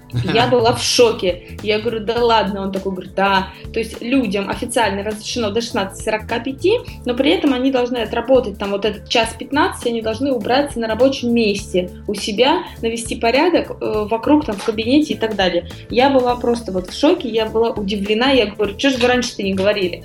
То есть все просто вставали и уходили. Ага. Вот. Кстати, интересно, находка, Нет, советую ну, возьмите. Уборка, да. ну да. это действительно да. такая вещь хорошая. Я говорю, у меня конец года, вот последний рабочий день, всегда вспоминаю, там у нас 30 декабря всегда, потому что 31 всегда в компании выходной. Вот я полдня выделяю на разбор тумбочки, разбор каких-то еще бумажек, я постараюсь все, что уже точно не нужно, выкинуть. То есть, знаешь, так войти в Новый год, там, ну, чистой да. одежды. Вот. А и сколько интересного что... находится, да, там? Вот, летние очки нашел где-то там в тумбочке. Ну вот. И последнее, коллеги, э, в рамках вот этого блока, это, я сразу отдаю вам микрофон, это то, чего вы так долго ждали. Проблемы с электронными очередями, вам слово. Ну, в трассе она просто не работает в течение года. Вот я не видел ни разу, чтобы она работала. Вот. А, ну, это может быть не в банковской сфере, а вот я говорю, в налоговой службе тоже был настолько сложно. Ну, это пример просто как вариант. Настолько сложное меню, что поставили человека, который помогает угу, ориентироваться по этому угу. меню. Да, то есть, мне кажется, основной подход к электронной очереди, ну, чтобы было вот, может быть, пиктограммами или как-то там простыми словами, потому что очень много, к сожалению, ну, или, к счастью, не знаю, бывает приезжих, которых вообще очень сложно понять, даже то, что на русском языке написано. И вот в налоговой инспекции Красногорска стоит человек, который консультирует по электронной очереди. Да вот максимум он... 4 позиции должно быть э, в рамках электронной очереди. Там, вот Сбербанк, знаю... знаешь, я пытался в Сбербанке решить какой-то вопрос, я очень долго стоял и читал все позиции, чтобы понять, хотя у меня высшее образование вроде как, э, угу. пытался понять, что мне нажать, потому что очень сложное меню показалось. Я говорю, да максимум 4 позиции, это может быть, да, это там консультирование, я не знаю, там, это вклады, я не знаю, обмен валюты, там, операционное обслуживание. Ну, ну, максимум, ну, 4 позиции. Куда там плодят огромное количество, а причем Опять еще... Же, да, к моей простоте тут нужно вернуться, да? Да, Чем да. проще, тем лучше. Респектую в этом плане. Угу. И получается еще, я вот честно сейчас, коллеги, память меня подводит, я не помню в каком банке. Там выделено буквально 6 категорий. Может быть, кстати, Наталья, вы мне подскажете. Угу. А, там выделено 6 категорий, нажимая на которую у тебя еще под категории начинаются. Ой, это ужасно. Выпадающий список из выпадающего списка, это да. просто вот... И я стоял, а получается, я зашел в раздел, не нашел там. Ну, назад нажимаю, опять не то. И вот где это искать, было угу. совершенно непонятно. С одной стороны, я понимаю, для чего вводится разграничение, да я так надеюсь, я надеюсь лично, да, угу. для статистики, то есть для понимания того, по каким вопросам чаще всего приходит угу. э, клиент. Ну да, да, это все логируется, там да. они потом смотрят это все. Хотел сказать пациенты, чуть не сказал. Угу. Вот, э, но с другой стороны, да, э, в этом списке по-любому есть э, процентов 30 лишних позиций угу. по которым придет, ну, один, наверное, человека, там, я не знаю, в месяц. И смысл ее выводить и тем самым раздражать основную категорию а, непосредственно клиентов, мне не очень очевидно. Вот здесь хотелось бы как раз Сергей затронул тему а, сотрудников, которые помогают. А, вот всегда я хвалил людей в Сбербанке, да, вот этих девочек, э, я просто мальчиков еще не видел, которые помогают вам при входе. Говорят, да, какой у вас вопрос, она вам покажет, что там, сюда нужно нажать, или она поможет по банкомату. Никогда не было проблем. Особенно я хвалю девушку, которая здесь у нас работает в банке, где напротив Ханоя в подвале. Она изумительно помогла с интернет-банком, вообще без вопросов. Вот, в принципе, такая помощь, она полезна. Но если бы у банкоматов и у электронной очереди был бы высокий уровень юзабилити, то есть удобства использования, это все не нужно было. Угу. Такая тишина.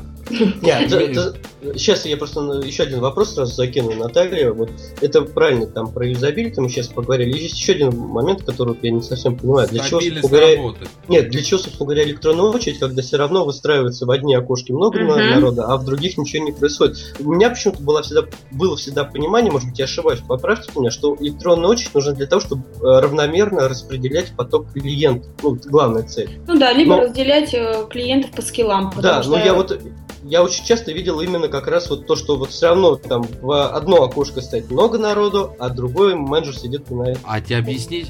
Тут даже, если Наталья позволите, угу. а потому что среди 20 окон, где должны сидеть менеджеры, сидит как... 5 сидит 5, как и было до электронной очереди. И если раньше была ругань, что я стоял в третье окно, а вы кто такой, я вас не знаю, Теперь этой ругани нет, а количество менеджеров осталось. То же са... Все то же самое осталось.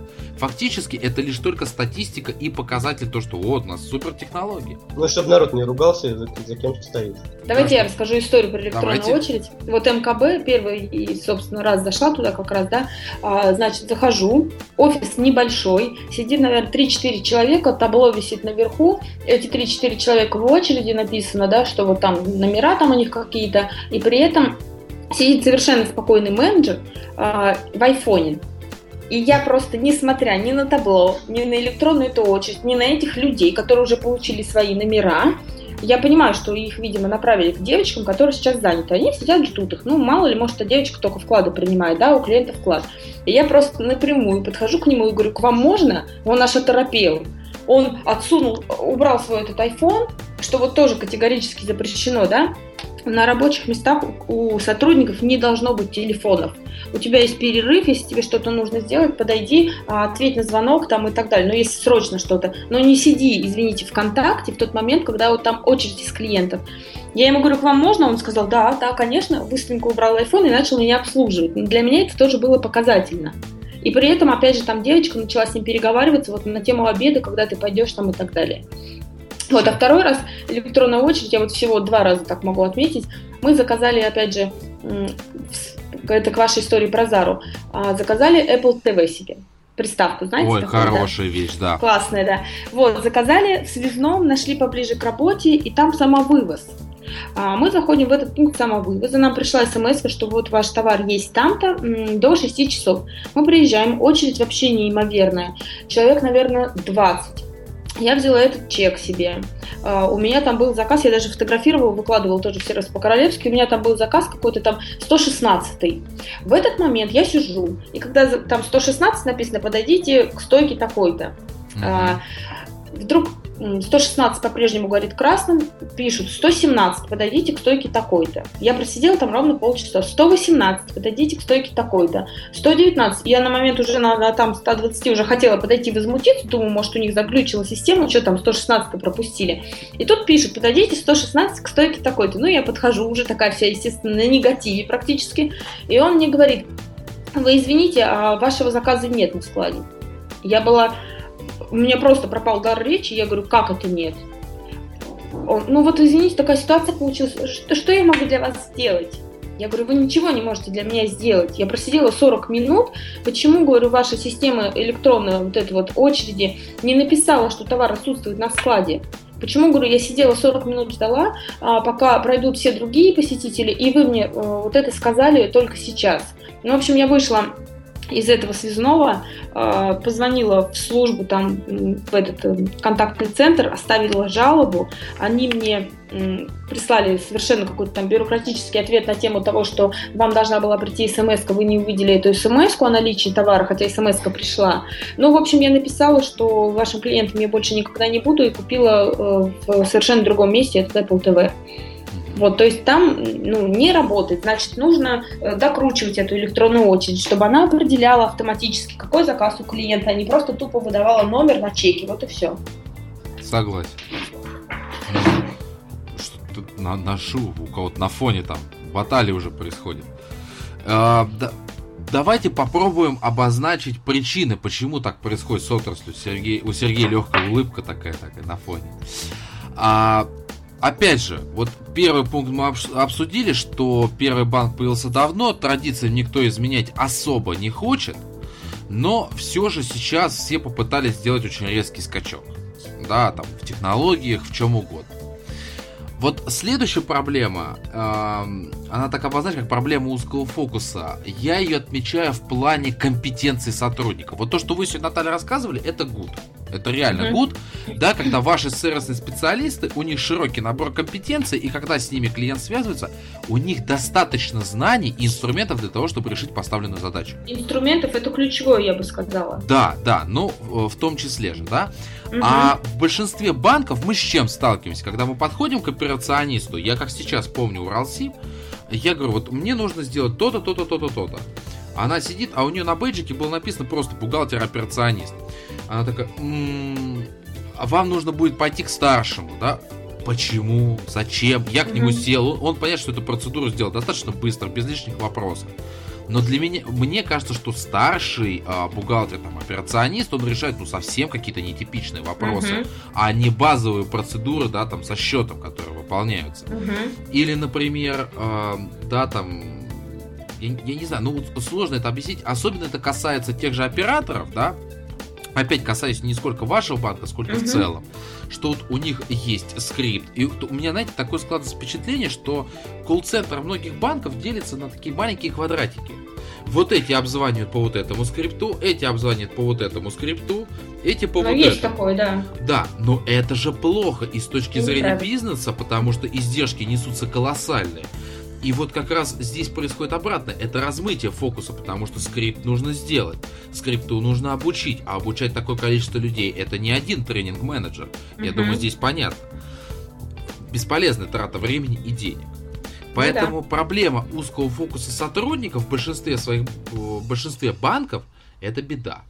Это реально беда. Угу. Поэтому вам мы низчайший поклон. Угу. Следующее. Спасибо. Это проблема недостаточной информативности сотрудников. Первое, это, естественно, по услугам, по возможностям самой компании, самого банка. Ведь э, можно часто столкнуться, говорим о том, что вот, а у вас вот это есть, да, вот я видел, что у вас это появилось. Ой, а что это такое? Ой, я сейчас уточню информацию. Угу. Ну, это глупость. Э, опять же, мне кажется, что в информативность мы можем закинуть еще и понятие правил обслуживания клиентов, правил делового этикета. Да. Потому что вот Сергей знает эту впечатляющую, эту изумительную историю про компанию Сбербанк, опять же. А, это вообще была фееричная история, когда чуть не убился, во-первых, у них в офисе. А потом а, у них на шкафу стоят книги. Да, у Toyota, а, угу. это, а это, я так напомню, одна из лучших книжек да, для сервисных специалистов. Угу. И основы менеджмента у них стояла книга. А, к сожалению, это была не Ричарда Дафта, которого я настоятельно рекомендую, если кто-то не читал. А, две книги стоят брендированные. И вот они как новенькие. Но ни один сотрудник их не открывал 100%. И почему бы не открыть, не почитать в обеденный перерыв? Сказать, ну ты кушаешь, покушай и наберись знаниями. Дальше. А, вот здесь, Наталья, мне понадобится ваш комментарий. Угу. Я все-таки считаю, что на рынке банковских услуг в России рьяной конкуренции нет. И из-за того, что вот она отсутствует, а, банки, в принципе, себя отчасти вольготно чувствуют. За исключением, да, благодаря вот социальным сетям и банкам, банкиру, да, они все-таки позволяют как-то вам э, увидеть работу друг друга уже на открытом уровне.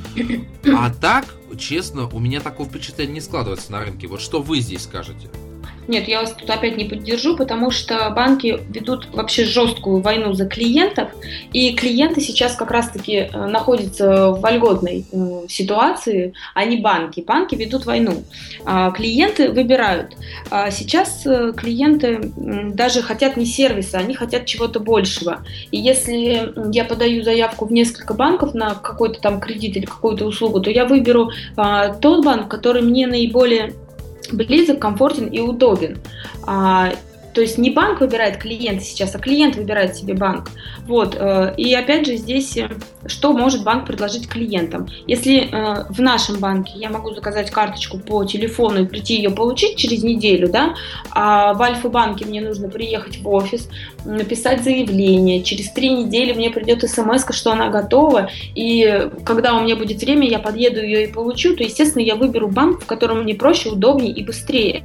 Клиенты ценят скорость и э, отдают приоритеты именно вот э, там, где просто и понятно. Как вот говорит один там из наших руководителей тоже, да, что в чем простота. Если твоей маме понятно, значит будет понятно клиенту. Кстати, да. Если, если твоей маме непонятно, то клиентам будет непонятно. Вот э, в этом плане для меня очень показательна моя мама, которая там до недавнего времени не умела писать смс, потому что у нее был другой совершенно телефон. Мы ей подарили iPhone, и представляете, у меня мама теперь на айфоне пользуется WhatsApp. WhatsApp. И для меня это было просто ужасно, удивительно, что вот что значит, да, вот реально простота, принцип одной кнопки. То же самое и клиенты, они будут выбирать там, где проще и удобней. А, это не относится сейчас там, к категориям клиентов по возрасту, можно их там э, дробить, да, там молодой сегмент, средние, там и пожилые клиенты. У меня есть клиенты, например, у нас есть клиент, дедушка, которому там 70 лет, и при этом он обалденно шпарит в интернет-банке, делает переводы своим детям, э, и звонит только, когда у него действительно что-то там, не знаю, подвисло, вот, только он еще и спрашивает, а вы каким рейсом отправили мой платеж? Ну, то есть есть прошаренные клиенты. А есть такие, которые э, э, в AVR, когда звонят, и им произносят там пин-код, они разговаривают с AVR. Есть такие клиенты. То есть это разные, и нужно под всех подстраиваться и действительно оказывать сервис клиентам. Тогда он будет выбирать вас, а не какой-то другой банк. Mm. Вот. И э, последняя такая вещь это текучка кадров.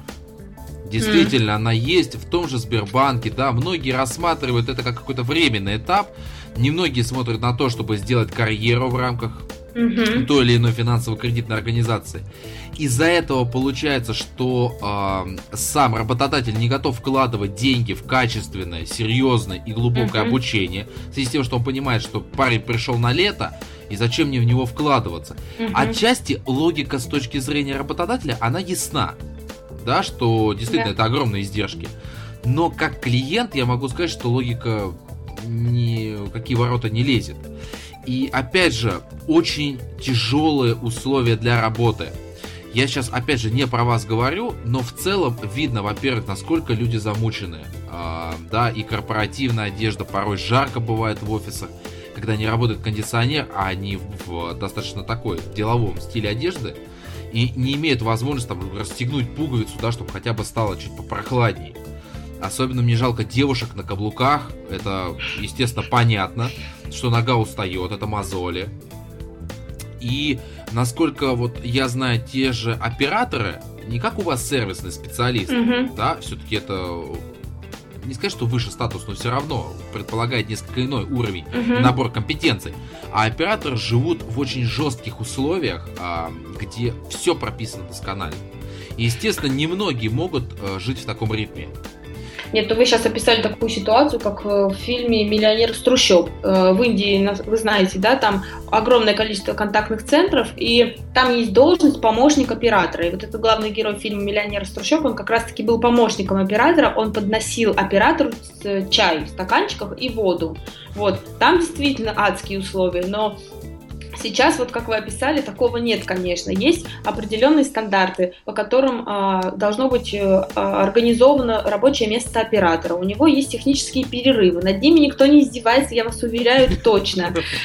Более того, а, мы сейчас столкнулись с таким с такой ситуацией, что вот это поколение новое, которое да, пришли, они совершенно э, боятся работы, том плане, что они не боятся ее потерять. Они не боятся субординации.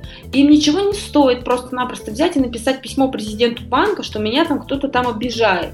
Или более того, я не знаю, зайти к нему в кабинет с, с, с открытого так ногой, да, открыть. То есть сейчас вот именно вот э, такая проблема, как вот наглость э, современной молодежи, которая просто не боится.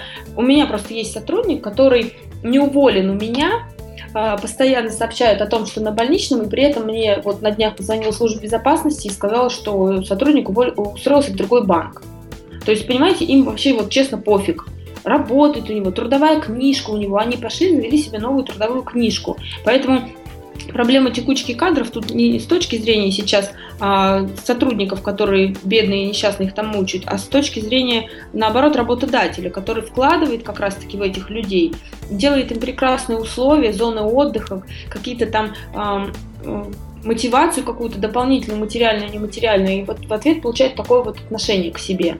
Mm. То знаете, есть... Э, можно, Наталья, да. знаете, я, я, скорее всего, вас поддержу, потому что вот э, по моим наблюдениям, я, вот здесь глобальная проблема заключается в том, что, что новое поколение, ну мы немножко там, может быть, другое поколение, mm-hmm. мы как-то были более организованы, дисциплинированы, ну и так далее. И действительно, вот сейчас есть такой элемент, что люди совершенно по-другому относятся к работе. Они mm-hmm. относятся к работе как к некому времяпровождению. И да, вот да, где, Его, где его проводить, в принципе, без разницы. В этой компании, не в этой компании. Вот я отмечаю, приходит посидеть. Да, то есть я за последнее время, вот ну, где-то последние лет 5-7, вот так вот я беру вот этот интервал, я увидел, что очень снизилось э, желание вообще какого-то карьерного и профессионального роста. То есть людям, mm-hmm. в принципе, это не нужно. То есть вот сейчас да, нет, вот мы, ну там в Советском Союзе, когда вот 90-е годы, народ все-таки рвался вперед, чтобы как-то достичь некого там уровня благосостояния, ну хотя бы нормального. Сейчас это все достаточно в избытке, и очень многие люди, ну, действительно все равно. И проблема в том, что в сервисе как раз э, на первой линии общения людей там в банке, в магазине, везде, как правило, попадают люди, которые, ну, им, в принципе, все равно, будут они здесь работать, не будут. И вот, вот это самая большая проблема сервиса в нашей стране, ну, по моему мнению. Не все такие, не все такие, хочу сразу сказать, а, потому что я отношусь немножко к другому поколению в силу обстоятельств и даты, и рождения. Вот. И здесь еще есть другой вопрос, который мне хотелось бы отметить, да, а, так как сейчас я больше отношусь к руководящей должности, и вопрос в том, как себя поведет работодатель. Вот если на этапе собеседования человеку жестко и четко объясняешь, что парень, ты сюда приходишь, вот ты должен в рамках своей зарплаты, чтобы ты ее получил, должен достигнуть того-то, того-то, того-то. Окей? Окей, все. И человек, он понимает, что здесь не получится посидеть, еще что-то. Ну, по крайней мере, вот у меня так ситуация всегда складывалась, когда я собеседование проводил и прочее. А когда идет э, такое, как, как есть фраза, мы никогда так не близки к совершенству, как на собеседовании. Угу. И там актер, и тут актеры. Мы, кстати, угу. этот вопрос обсуждали с Еленой Закаблузской. Помнишь, Сергей, да? И оба друг другу просто вешают лапшу на уши. Угу. этот потрясающий специалист, лучший в мире, лауреат Нобелевской премии по обслуживанию. Они лучший работодатель в мире, чай, кофе, печеньки.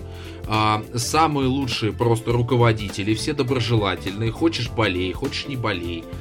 И понимаете, вот произошел вот этот этап. Они на собеседовании решили, что друг другу идеально подходят. Это идеальный брачный союз. Что происходит на стажировке? Балбес приходит, сидит, втыкает в работу. Они смотрят на него. Через некоторое время говорят, кого же мы взяли? Господи, что мы с ним делаем? А он сидит и думает, что они от меня хотят? Вроде что на собеседовании мы так все мило обсуждали.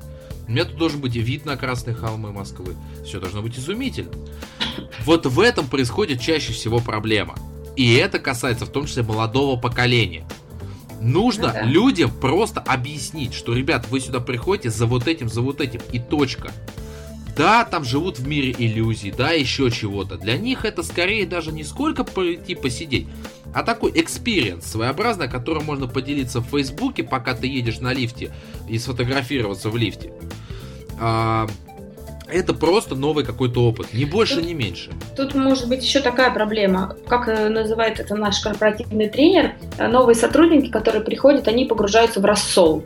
И вот в этом рассоле, который уже создана, да, атмосфера теми расслабленными, которые сидят просто так, вот такие расслабленные все, да, а, новый, который приходит, у него глаза горят, и который хочет, да я тут всех порву, я сейчас вообще там все выстрою вам, он вначале начинает смотреть на них, потом ему говорят, ты что, ты что, успокойся, сиди, расслаблен, не, и не все. высовывайся. Да. И он точно так же перетекает в этот рассол. И так происходит с каждым. И вот э, нужно здесь бороться как раз-таки с этим моментом тоже. Но это вопрос именно руководителя а конкретно взятого подразделения, к которому пришел этот сотрудник. Потому что держать в тонусе людей необходимо при любом раскладе, потому что цели у бизнеса есть всегда.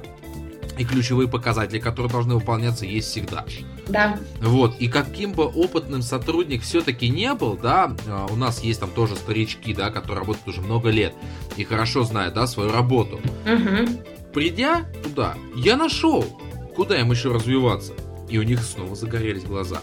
Угу. Это, это чисто вопрос к руководителю подразделения, ни больше, ни меньше. Ну да. Сергей, Знаешь, хочешь я- что-то я- сказать? Да, я просто вспоминаю свое э, последнее собеседование, которое я проводил в четверг э, на вакансию, там, ну, по сути, с- что-то нечто среднее между инструктором и специалистом колл-центра. Вот. И я смотрю на, в анкете, значит, 5 или 6 смен работы за последние там 2 года. Я за- задаю простой вопрос, а с чем связана смена работы? Каждый раз после каждого описания каждого места работы, значит, кандидат говорит, ну, я понял, что это не мое. У меня такая сразу такое мнение. Причем разные сферы, я говорю, может быть, вам сразу тогда определиться сейчас, может быть, это тоже не ваше. Вот. Ну, я не знаю, надо подумать. Ну, в общем, я сразу сделал, типа, Но у меня есть другой вопрос. Кем вы себя видите через год? То есть все понятно, есть ли у человека какая-то конечная цель, человек которая себя сейчас, сейчас даже не видит, понимаешь, какой там Но через а зачем его тогда собеседовать? Ну вот я, в принципе, сразу и закончил, сказал спасибо, но в общем вы нам не подойдете. Потому что ну, мне просто времени жалко дальнейшие вопросы. Вот, если человек сам себя так вот ведет, как бы и он сам не видит там свои ценности. Вот сейчас это, к сожалению, да, проблема, ты знаешь, это Но вот не все такие. проблема. Вот, вот я хочу, вот только не обижайтесь, господа мои, вы взрослые, не все такие. Вот честно, потому что очень тяжеловато. Дмитрий, вы, Дмитрий, вы, конечно же, уникум. Горжусь вами. Когда-нибудь я дойду до вашей организации. Дойду до вашего возраста. Да, как клиент. Тогда мы еще с вами поговорим. Ах, вот так вот. Да. Нет, на самом деле, Дмитрий, я рад, что вы такой. Вот на таких вот редкость большая. Не моя вина. Ну, извини. Не я их делал. Вот. Вот, Поэтому Ну что, коллеги, обсудили сегодня смачно, вкусно, много плюшек было. А, Я, я прекрасно знаю, что Наталье есть еще столько всего нам рассказать и сказать. Это, это чувствовалось по разговору, что на тех же банках РУ мы готовы были бы остаться еще на ближайший час-два. Ну и да. на самом деле для меня это очень хороший повод позвать Наталью к нам еще раз, если на то у нее будет желание. С удовольствием. но я пр- предлагаю, коллеги, двинуться к нашей последней рубрике. Как вы все на это смотрите? Давайте. Да, давай. Анонс следующего выпуска. И в рамках нее я хочу вернуть традицию, которую Сергей чуть-чуть-то как-то подзапустил. Сергей, вам микрофон. Ну, если ты сейчас хочешь поговорить о рубрике анонс следующего выпуска, я хотел бы сначала поговорить немножко о другом. Я, во-первых, хотел бы поблагодарить Наталью Да не спеши, да не Нет, спеши. я, хочу все-таки... Не спеши, не спеши. Вот, вот, Наталья, так всегда, только все здравые мысли, то есть они сразу, Рубится я на корню. да, рубятся на корню. Так, Анонс следующий. субординация, я попрошу. Да нет, на самом деле э, у нас э, планируется еще такой тоже анонс далеко идущий. У нас планируется где-то в конце мая, начале июня э, Марина Марченко из Украины, которая расскажет нам о э, интересном опыте построения сервисной культуры в крупной ритейлерской компании. Мгм. Они сейчас тем более открывают новый супермаркет 31 числа, поэтому, он, скорее, он перенесется. Вот. А мы в следующий раз, э, 24 числа, будем обсуждать э, движение по лестнице лояльности. Дмитрий, так как ты на меня посмотрел, да, я сейчас смотрю в наш график. А, по Про лояльность, если у вас нет кандидата, я могу вам э, порекомендовать человека, который может с удовольствием выступить на эту тему. Они разработали систему лояльности как раз-таки для ритейла московского. И сейчас активно внедряют, тоже выступают на всех стартапах. У них уже подключено 35 тысяч клиентов их программа лояльности. Если нужно, я поделюсь контактами. Я не понимаю, кто у нас занимается анонсом следующего выпуска. Почему ты только что это сделала Наталья? Я понимаю. Я смотрю, я смотрю в план. Вижу 24 мая. Мы вообще должны были обсудить, на самом деле, профессии, которые а, должны были записаться на этой неделе. Но к нам пришла Наталья, что очень приятно. В общем, о следующем выпуске вы узнаете где-то посреди недели из Твиттера и блога Сергея. Да, когда мы определимся все-таки, что мы будем делать в следующем выпуске. Но он точно будет. Одно можем сказать, он точно будет. Но вот теперь, те слова, которые Сергей начал произносить, я вижу, так э, Сергей уже готовится. Наталья, честно, со своей стороны хочу сказать, что вы очень смелый человек прийти в подкаст, в котором э, очень много было, к сожалению, плохого сказано про финансово-кредитные организации. И к нам, э, с моей стороны, было немножко такое пессимистичное настроение. Сергей у нас больше в этом плане оптимист. Mm-hmm. А, смело было взять на себя вот эту вот роль человека, защищающего эту отрасль и показывающего, что на самом деле лучики света имеются. Не свет в конце тоннеля, а именно лучики солнца. Mm-hmm. Что-то более положительное. Плюс прекрасно, сегодня очень много интересного рассказали нам, было интересно послушать про ваш опыт. И честно, со своей стороны, э, обязательно приглашаю вас еще раз к нам в любое удобное для вас время. Вы стали близким Спасибо. другом нашего подкаста. И я желаю, чтобы ваша компания продолжала развиваться то, о чем вы сейчас говорили, именно вот в этом ключе, позитивном, угу. конструктивном и направленном на решение задач клиентов. И вам лично оставайтесь такой же, какая вы есть. Спасибо. Вот это классно. Ну, а от себя... Да, добавлю. Наталья, э, большое спасибо. Мне, вы знаете, вот э, когда мы с вами познакомились лично, там на семинаре, вот, там и с другими участниками, вот что Это была грустная история. Да, потому что там пропал голос. А вы поняли, да, что мне есть всегда что столько много сказать, и я была просто вообще вот да, это такое тяжелое для вас было, наверное, Уважаемые слушатели, пока они там обсуждают, голосуйте за выпуск отдельного компакт-диска с темами, которые Наталья предлагает. Пишите в комментариях.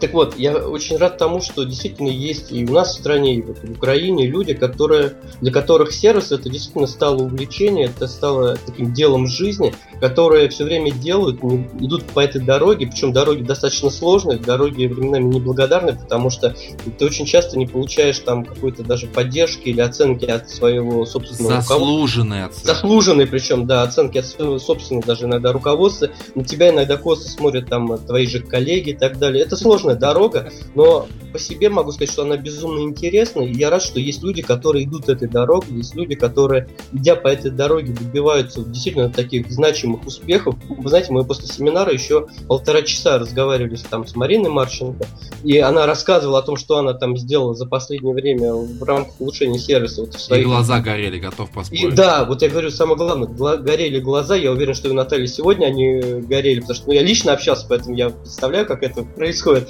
Вот. И я рад, что такие люди есть, хотелось бы, чтобы их было побольше, и самое главное, вот с своей стороны хочу пожелать не разочароваться. Вот сколько есть сил, вот столько идти, потому что это очень нужно, и постепенно вот именно такие люди, они изменят там сервис в нашей стране. А Поэтому... мы вас всегда поддержим, да, 24 Наталья, часа в сутки. Большой вам респект и уважуха, как говорится, перейду сейчас на язык Спасибо.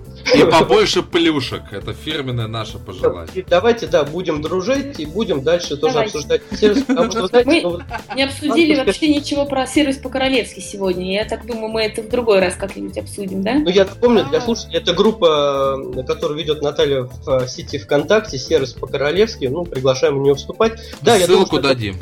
Не, мы да. просто сейчас делаем также сайт, э, блог, да, по поводу этого. Скоро все это будет готово, поэтому я Как будет готово, сообщу, да. я угу. делаю вам сейчас официальное приглашение. Как только все готово, пишите мне, и вы у нас Хорошо. подкасте. Хорошо. Договорились. Теперь ваше слово нашим слушателям, Наталья. Я думаю, есть тоже что рассказать. Да, но я хотела поблагодарить вас за такой э, опыт. Э, очень интересно, действительно. Я с удовольствием слушаю все ваши подкасты и, более того, внедряю это для своих сотрудников. Да? Не в ультимативной форме, естественно, так все слушаем сегодня срочно, но рекомендую. Да? У нас также есть там корпоративная библиотека, книги, которые мы вот выкладываем также в сервисе по-королевски. Они читают это, и вот как вы сказали, там в Сбербанке книги стоят нетронутые. У нас книжки ходят по рукам, просто уже до такой степени затертые, там, да, что это приятно очень, и люди действительно э, это все внедряют, хотят внедрять. И стали больше обращать внимание на это. Может быть, это я так все всем донесла, но тем не менее людей, которые действительно обращают внимание на сервис, все больше и больше. А, мне пишут там люди из других городов уже, что Наталья, это вот вам также сервисная зарисовка, там, пожалуйста, публикуйте и так далее. Вот, то есть приятно, что люди на это обращают внимание, при этом э, это не какие-то там VIP-клиенты, да, а это обычные потребители, обычные обыватели, которым просто хочется к себе качественного уважения, приятного отношения, да, и которые хотят за, свой, за свои деньги получать э, достойный сервис как минимум, а не хамское там отношение или какие-нибудь огрызания в очереди и тому подобное. Вот, поэтому я думаю, что чем нас больше, тем э, быстрее мы все-таки наш сервис э, в стране поднимем и ну, доведем это до достойного уровня. И тем мы сильнее. Да. А, так, сейчас самая наступает интересная пора. Сергей, мы это сделаем или как ты думаешь? Ну, попробуем. Я надеюсь, Наталья нас поддержит и уловит вот эту логику, по которой мы сейчас будем действовать. Да, уважаемые слушатели. Что нужно? А сейчас узнаете. Слушайте. Да, слушайте. Это традиция добрая. Итак, уважаемые слушатели, ну с вами был 31 выпуск подкаста с э, достаточно интересным контентом и очень вкусным. И его для вас проводили Сергей Мамченко, Наталья Баукова и... И Дмитрий, фамилию я не запомнила. Дмитрий Лостовыря. Дмитрий Зло можно было. сегодня. Нужно было заранее меня предупредить. А это традиция, это специальная традиция, мы ее проводим. Ох, это было классно. Ну, уважаемые слушатели, да. Всем пока. Счастливо. Вы прослушали подкаст «Сервис от чистого сердца». Спасибо, что вы с нами.